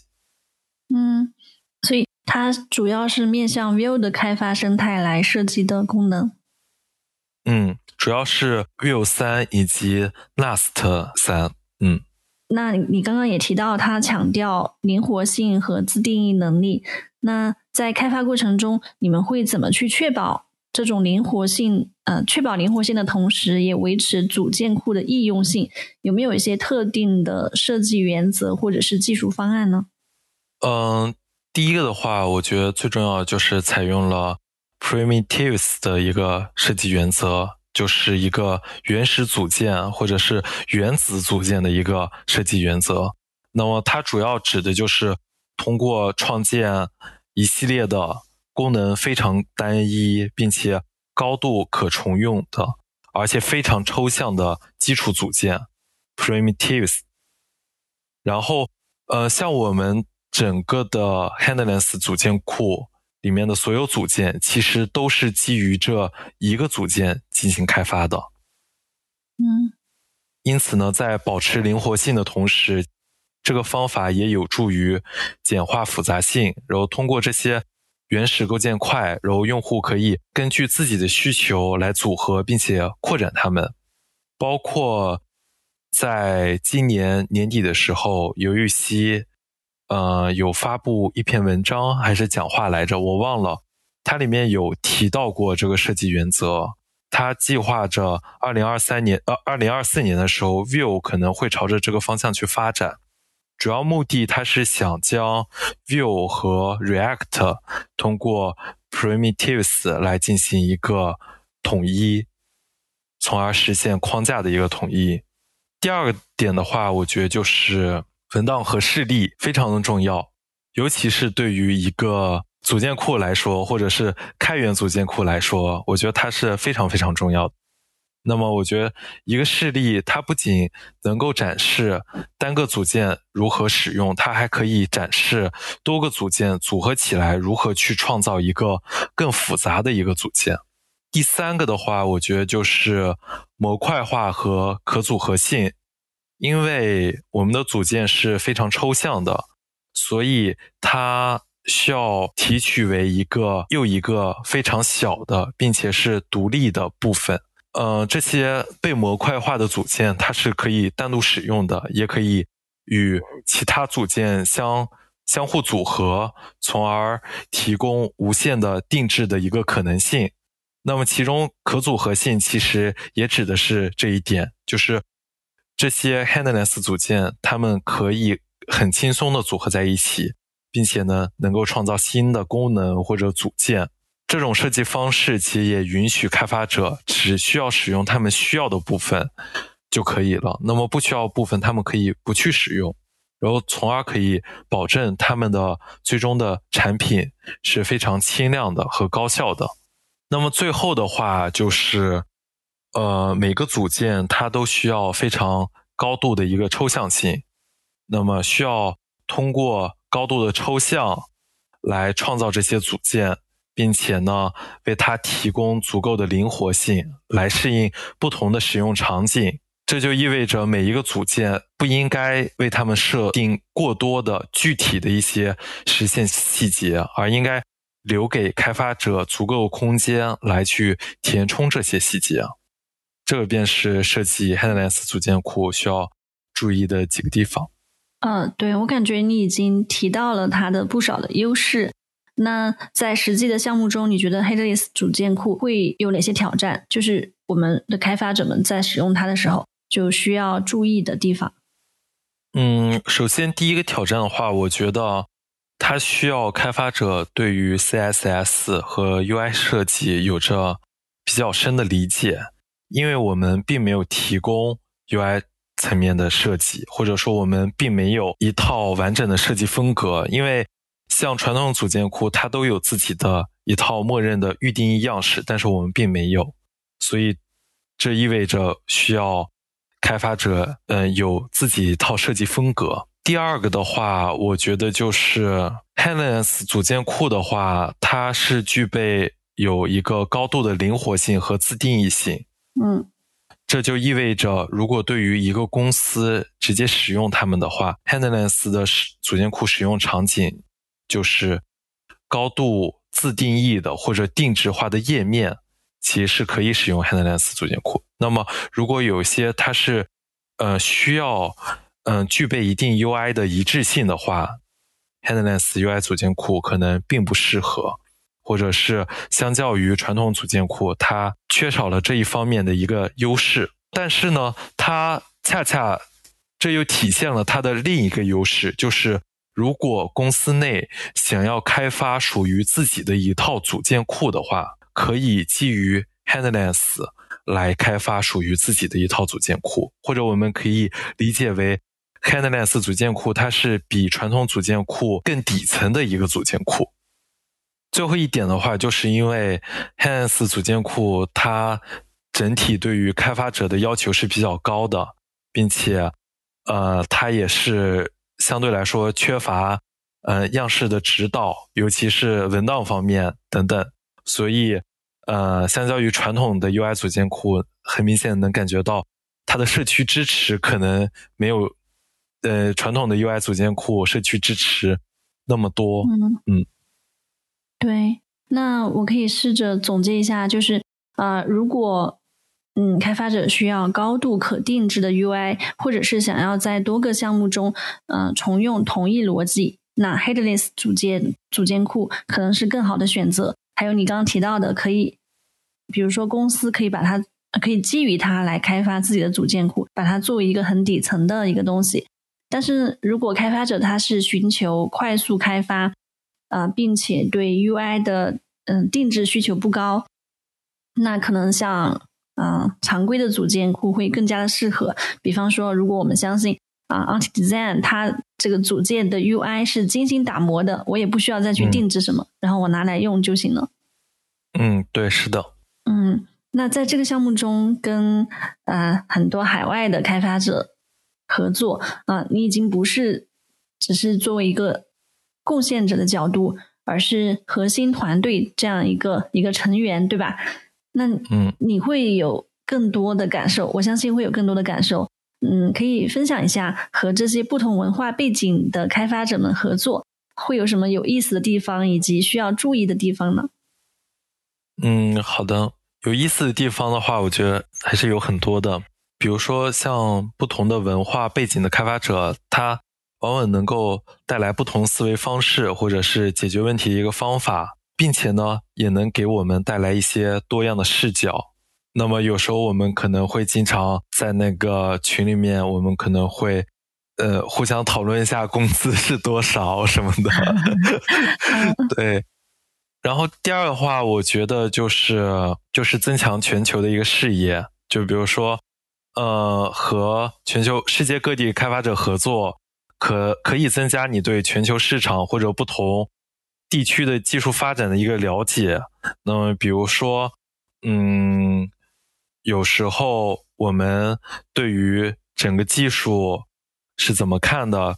呃，还比如说，等到二三年的时候，我们呃有那个。VidConf 还有 ViewConf，有时候我们会分享在群里面，然后大家一起来看，然后并且一起来讨论。还有一些有趣故事，比如说当时我在开发的过程当中出现了一个 bug，我就到那个群组里面，然后和那个土耳其人我们一起在一个频道里面聊天，然后共享屏幕，然后讨论这个 bug，然后陆陆续续来了好多土耳其人一起来看我的代码，然后。看着我怎样去改这个 bug，然后我觉得是一个非常有意思的事情。然后还有一个就是我们在开发的过程当中，突然，然后那个土耳其人就突然消失不见了。然后后来他又出现，然后后来才知道原来是土耳其发生了地震，而且好像是七点零级还八点零级的地震，就是还是很非常严重的。对，然后这个话我觉得也是。嗯，印象深刻的一件事情。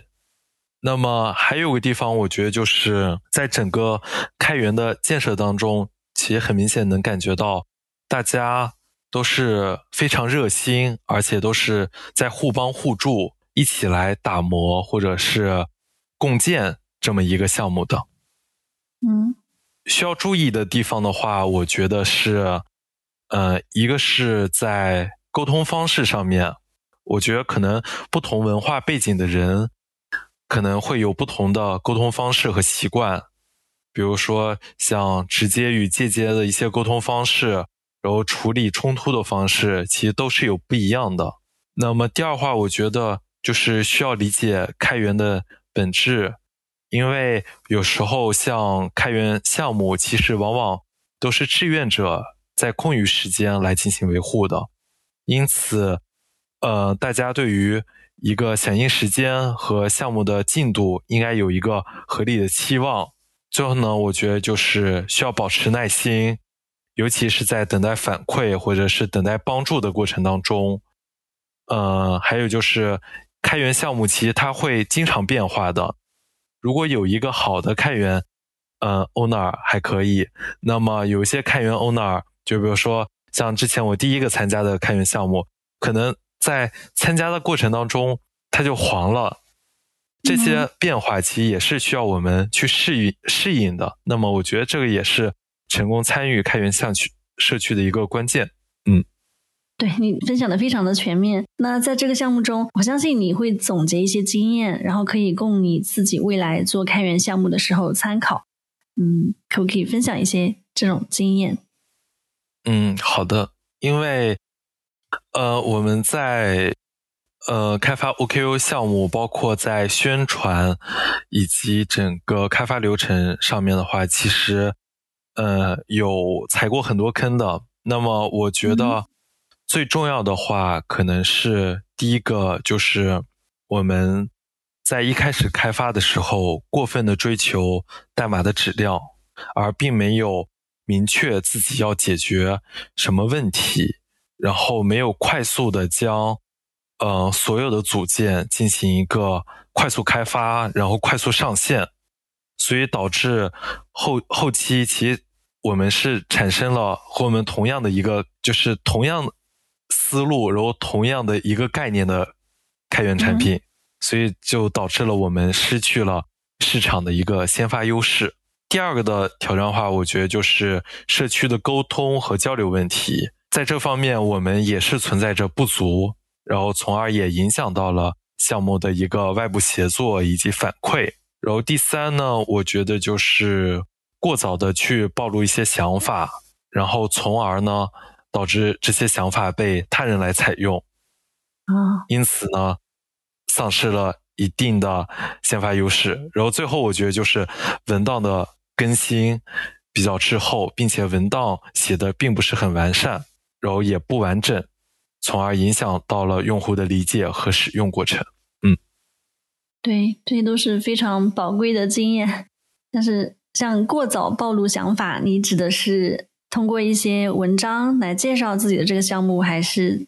因为，因为我觉得，首先我们需要呃明确自己的项目要解决哪一个痛点。那么，我觉得最好的方法是快速的。呃，首先先将这个项目，嗯，不要开源，先闭源，然后快速的将自己的这个，呃，解决痛点的这个最小方案先开发出来。开发出来之后，然后再将项目开源，然后再去宣传自己整个项目。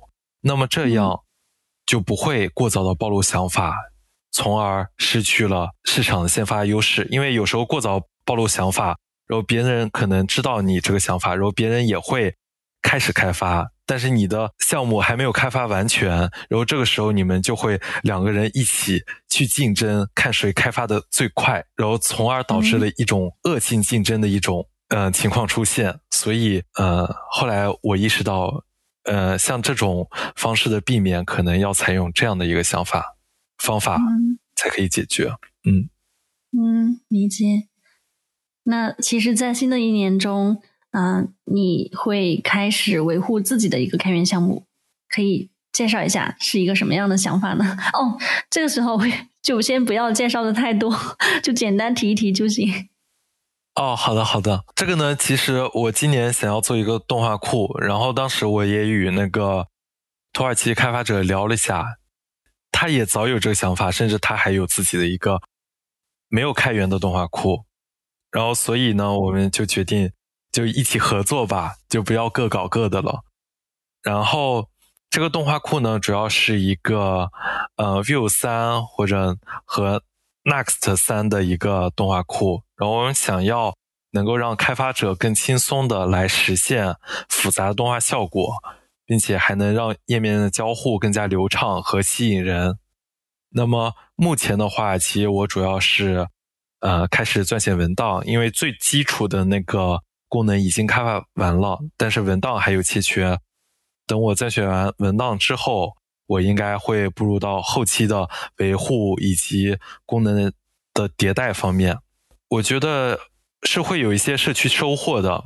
那么，在我撰写文档的同时，然后我也发了两条相关的推特，然后那个土耳其呃开发者也进行了一个转推，然后阅读量都已经过千。其实，像我以前我都是难以想象的，而且主要关注的人其实都是国外的开发者，国内开发者其实很少。而且也收获到了像尤雨溪和 Nast 的官方的一个点赞。像今年的话，预计在今年年中的时候开发完成，并且希望能够与 TransJS 进行一个合作。然后这个库呢是，呃，是 ThreeJS View 社区的一个呃官方的一个工具吧。然后希望能与他们社区合作，因为他们。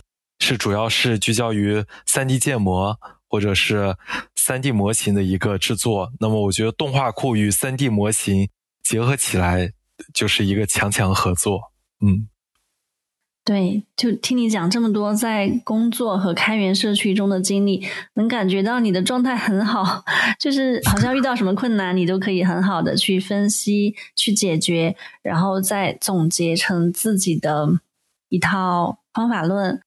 虽然讲话这种比较慢条斯理啊，但是能量满满的样子，我觉得就像我们在前面说到，你在掘金发布自己的总结文章，然后有一些评论说，嗯，这样的状态才是一个程序员好一个好的状态。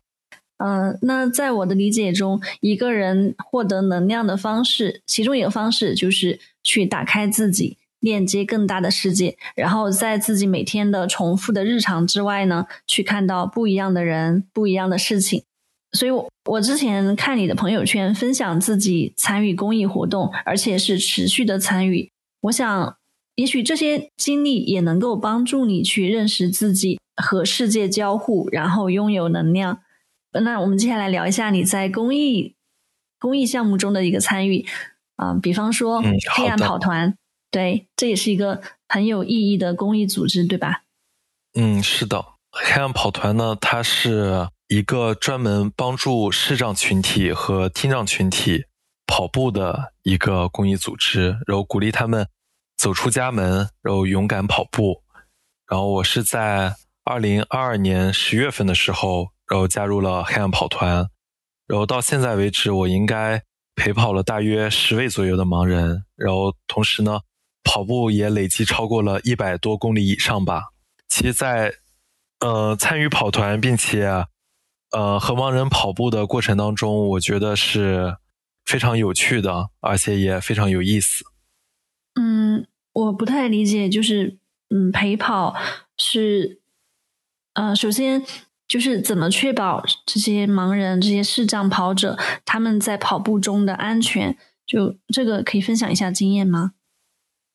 陪跑的话是会有一个陪跑绳，你可以理解为是一个麻绳，然后麻绳是一个八字，然后但是在八字中间，它还会用其他麻绳缠起来，就是像一个手铐一样，但是是用绳子做的。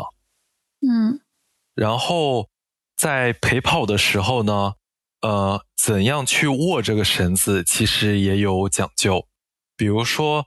陪跑者应该怎样握？就是用四指，然后去扣住这个绳子，然后拇指并拢，然后这样去握这个绳子。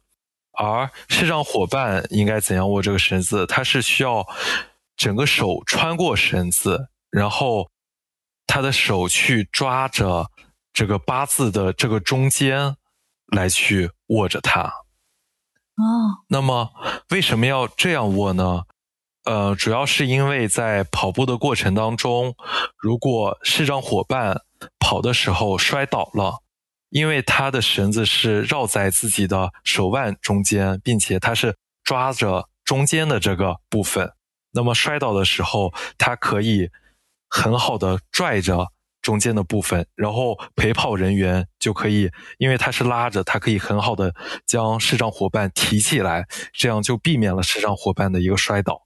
第二就是陪跑者为什么他是拉着这个绳子，是因为当。跑步的过程当中，陪跑者如果摔倒的话，他可以非常方便的松开整个绳子，而不至于摔倒过程当中带倒，就将视障伙伴给带倒。嗯，我想陪跑者他可能需要比较健壮一点。嗯，也不需要。嗯，对。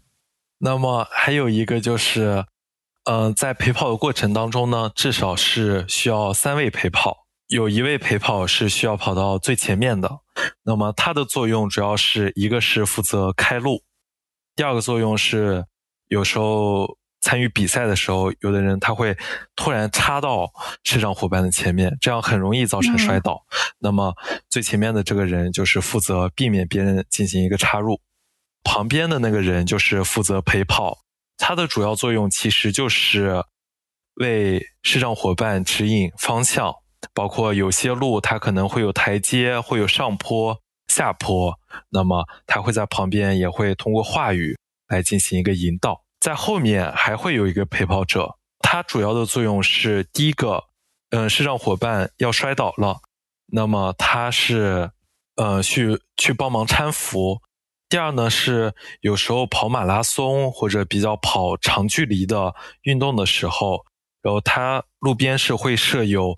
呃，饮水的地方或者是吃的地方的，那么后面的这个陪跑者，他主要起到的是一个后勤的作用，然后将所有的吃的拿过来，然后给前面的陪跑者进行一个吃或者喝。这三位陪跑者他们的位置也不是固定的，然后位置是可以轮流来换的。嗯，那么还有就是在陪跑的过程当中呢，呃，整个跑步的节奏。并不是按照陪跑者的节奏去跑，而是应该按照盲人的节奏去跑的。那么陪跑者是需要按照盲人的摆臂以及步频来调整属于自己的一个节奏的。对，这是一个非常讲究协作的一个活动，一个运动。嗯嗯，是的。那在其中会不会有一些有趣的故事？给你留下比较深刻的印象呢？嗯，有趣的故事的话，比如说，我觉得参与黑暗跑团整个流程都很有趣。比如说，呃，它是每天早晨八点钟开始，然后夏天的话可能就是七点半或者七点，呃，非常的早。为什么呢？因为首先，如果夏天的话，早晨它不热；第二呢。早晨的时候，其实公园的人是非常少的。那么在跑步的过程当中，也呃非常的顺畅。那么当我们到达那里，然后会需要签到，然后我们去看报名表，然后看我们是和哪个视障伙伴分成了一组，因为我们相互都不熟悉，然后包括像陪跑者都是陌生的，所以当我们。认准了我们的视障伙伴的时候，我们就大声的喊，就说谁谁谁在哪儿呢？然后有的人很热情，就知道哦，那个谁在那儿呢？然后我们就过去找他，然后去聊天攀谈。等到了集合的时间之后，因为在公园外面会有一个很大的阶梯，我们会站在阶梯上面，然后会有听障的伙伴。每次他都会站在最前面，然后每次他都会教举着 A4 纸来教我们，呃，手语，然后每句话该怎怎么说，然后每次跑步每周都不一样，大概都是什么黑暗跑团冲冲冲，或者是龙年快乐。或者是有什么节日的时候，它的语句都会变的。然后手语也很有意思，手语，呃，感觉与自己生活相关，也有那种行进行进的词语，然后用手势来表达。教完之后，然后开始合照，然后热身，然后就开始了跑步。有的呃视障伙伴，他跑得非常的快，呃，比我们就健全的人跑得还要快。然后有的人，比如说跑十公里，他的配速都是五分钟的配速，或者是六分钟的配速。有的人他跑步都是十五公里开始跑的，就是至少他要跑十五公里，然后才结束。所以我觉得整个过程还是非常有意思的。我是第一次听到黑暗跑团这个公益组织，它是只在上海，还是说，嗯，全国各地都有？全国都有，但是上海是最大的地方。然后每周的话，都有一百个人左右。哦，好棒！嗯，所以你基本上每周都会参与。嗯，天冷的时候肯定就不去了。但但这个就是频率还是很高了。嗯嗯，是的。就除了这个公益组织，其实你也在啊。就我最近看到你的朋友圈分享。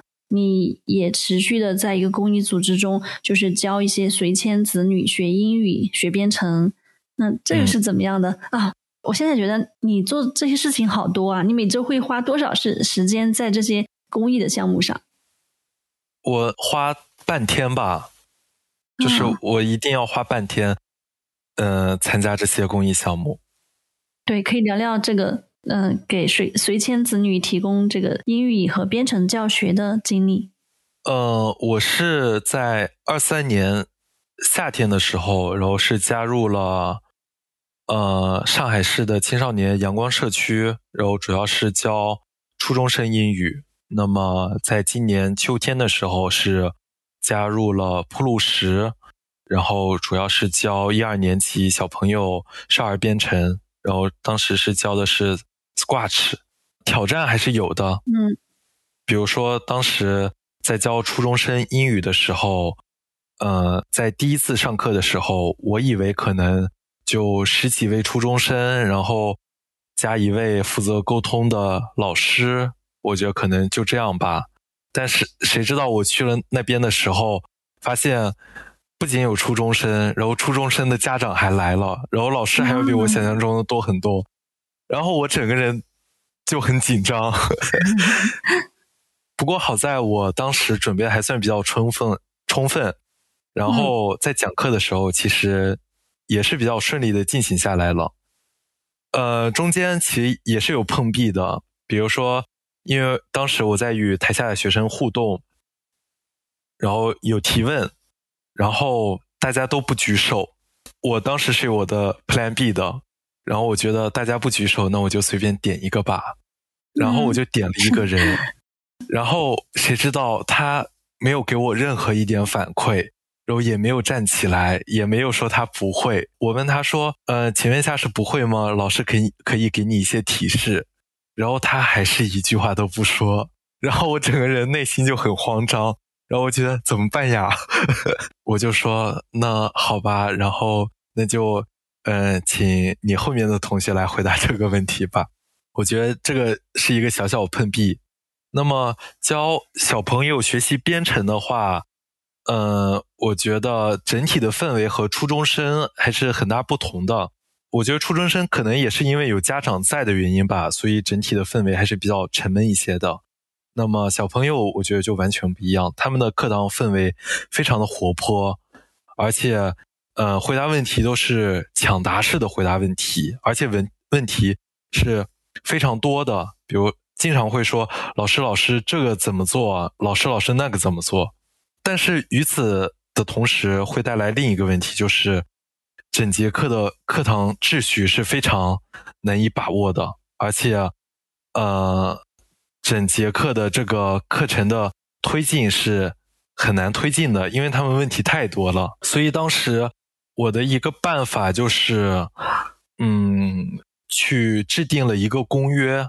那么这个公约，我是让每一个同学自己举手来说，在课堂上不应该做什么，应该做什么，然后让他们自己去制定。然后我将这个公约公约就写在教室的一个大的白板上面。然后从那之后，其实我觉得，呃，整堂课的秩序和氛围要好很多。如果他们没有遵循的话，然后我就说你没有遵遵从我们的这个公约，然后我们这个公约都是你们自己制定的，是我们一起商量好的。这个方法好棒，嗯嗯。然后还有呢，我觉得就是每一个学生的学习方式和节奏都是不一样的。那么有一些学生他是比较外向型的，他会抢着来回答问题。那么有些他可能是比较内向的，他可能只是埋着头来做自己的事情。我觉得针对不同学生，其也应该有不同的教学方法。那么在平时也应该，嗯，多多注意这些没有举手回答的同学，然后有些问题也应该。呃，让他们来回答，然后让他们有一定的参与感。嗯，你真的好有耐心。嗯，不管是在这种公益项目中，还是在工作中，作为呃之前这个轮岗的 leader，我想到一句话是叫“爱出者爱返”，就是我们有时候会听到有些人说自己在做公益、帮助别人的时候，他也感觉从别人那里获得了帮助。有可能是某种情绪的感染，有可能是啊某种精神上的鼓舞。我想问，在你的这些经历中，你有从别人身上获得什么启发或者是动力吗？甚至是一些呃影响你对于生活呀或者是职业发展的一些思考？嗯，有的。就比如说启发和动力的话，我觉得第一个是。呃，我们可以通过不同的视角来认识其他人，包括可以通过不同视角来看问题。呃，其实我觉得，尤其对于程序员来说，每天的工作其实都是和电脑打交道，很难与人来打交道，嗯，所以也很难认识在工作之外的人。那么，我觉得通过与来自不同背景的人交流，其实可以了解到。呃，非常多样的一个生活经历以及思考方式的，那么其实这也有助于扩宽自己的一个视野。包括有时候最夸张的时候，可能我每周都可能认识不同的人，然后每周都需要做不同的自我介绍。然后，对，是的。然后第二的话，我觉得就是能够学习新的知识。那么，在帮助别人解决问题的过程当中，其实自己会遇到新的挑战和问题，那么也会促进自己来学习新的知识，然后从而提升技能。就比如说，在我开发 OKU Handlers 组件库的时候，其实我就是呃会有意识的来呃注重无障碍的一个交互，比如说呃像尤其是 Web 页面。那么他们经常会有弹窗，或者是所谓的一个提醒。那么对于一个视障人员的来说，Web 页面的提醒，其实他们是根本不知道的。所以当时我也开发了一个，呃，专注于针对于视障群体的一个 Web 页面提醒，然后集成到了 OKU 组件库里面。哦，挺好的。嗯嗯。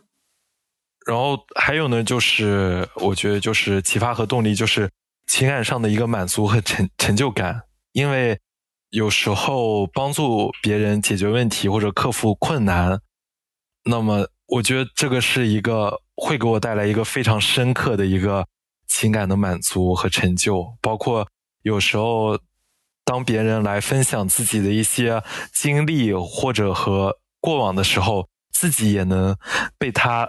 所深深的共情到，是的。那么，呃，对我带来的影响的话，我觉得就是一个更加积极的生活态度。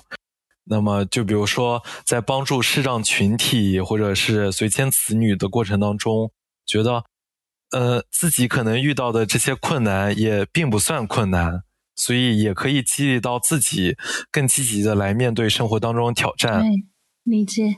第二的话，我觉得就是能够提高自己的适应性和解决问题的能力。那么在帮助别人过程当中，会遇到各种各样突发的问题。当面对这些问题的时候，其实如果见得多了，也会有呃很多的一个解决方法，然后也相当于提升了自己的这部分的一个能力。然后第三的话，我觉得就是关于社会责任和价值观的一个思考。那么我觉得帮助别人，其实也是对于社会责任的一个履行。那么也会激发自己对于个人价值以及社会价值的一个深入的一个思考。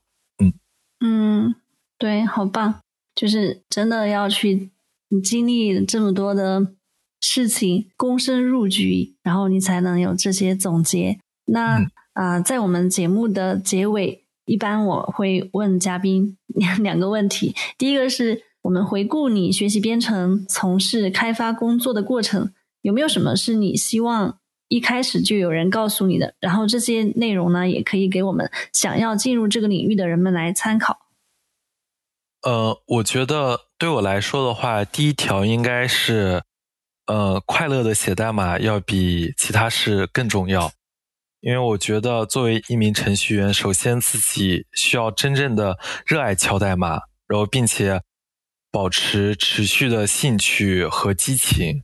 然后多去寻找，呃，解决问题的一种满足感，或者是创造有用工具的一种兴奋感，并且呢，一定要注意在工作、学习和生活之间保持平衡，并且要意识到这三者之之间其实是可以相互促进的。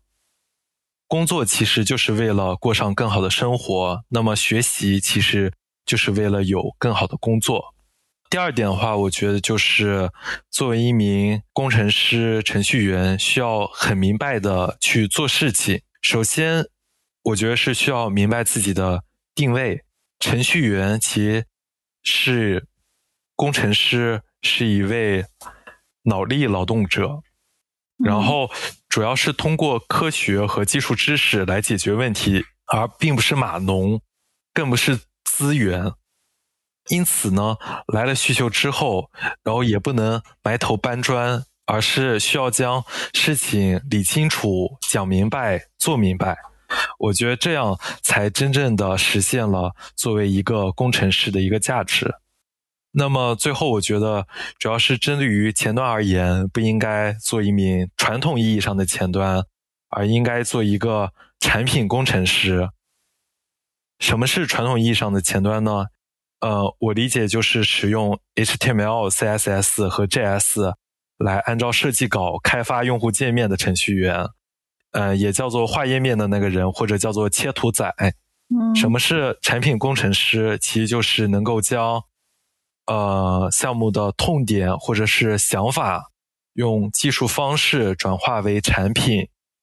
并且能够让其发挥更大作用的程序员，其实就叫做产品工程师，或者叫做痛点解决工程师。我觉得对于一个 lead 来说，假设年底要绩效考评，其实我觉得一个能够解决两个痛点问题的人，要比一个完成了一百个页面开发的人要更重要。因此呢，我觉得我们要做一个产品工程师，要。注重用技术和产品的思路来解决问题。嗯啊，我学学到一个新词“痛点解决工程师”。啊，这是这是你自己想到的吗？嗯啊，这个词很棒。啊，回顾你的人生旅程啊，虽然你现在非常的年轻啊，才是一名工作三年左右的一名开发者，还是想问一下，有没有一条持续指引着你的？座右铭或者是人生信条，可以分享一下。嗯嗯，好的。然后我的人生信条的话，应该就是耐克的 slogan，就是 Just Do It。那么我觉得，当我们知道自己想要什么，或者知道自己要做什么的时候，就去做它。它也提醒着我不要只停留在计划和思考阶段，更重要的就是付诸行动。然后，即便面对着困难和挑战，也要勇敢的迈迈出第一步。然后，当其实很多时候，当自己迈出了那一步之后，会发现困难其实也没有想象中的那么的难。那么第二话，我觉得它，嗯，更多是可以突破舒舒适圈。其实我是非常愿意尝试新的事物。那么包括我在做的一些事情，也是不断的突破自己的舒适圈，并且挑战自己极限。因为我觉得，只有不断的突破自己的舒适圈，然后才能实现自己的个人成长和发展。嗯嗯，对，确实看得出来，不管是在以前在学校记者团里面作为呃去做采访，还是后面去担任 take lead，再到后面去参与开源项目和在公益项目中，从一名可能一开始会有点。慌乱的老师到后面，哎，知道怎么去引导这些小朋友，嗯，一直都在突破自己的舒适圈，所以特别感谢苏雄今天分享这么多丰富有趣的经历，也确实带给我很多新鲜的视角，以及一些新鲜的信息，比如说黑暗跑团，还有这个随迁子女的这个公益组织，那后面我们其实都可以把这些链接放在我们的 show notes 里面，让更多的人可以看到。那就祝贺你在新的一年中可以有更多有趣的经历啊，然后你的开源项目也能够很好的进行起来。当然，对于我来说，先去就更仔细的去看看你做做的这些开源项目，看看是不是也能用在自己的一些工作中啊、项目中啊。这个，呃，我还蛮期待的。所以，谢谢苏雄。好的，谢谢米娅，也祝愿 Free Code Camp 越来越好，也祝愿 FCC 中文播客能够越来越好。谢谢收听，期待你关注我们的播客，并把节目分享给朋友，我们一起带给更多人启发和动力。下期见。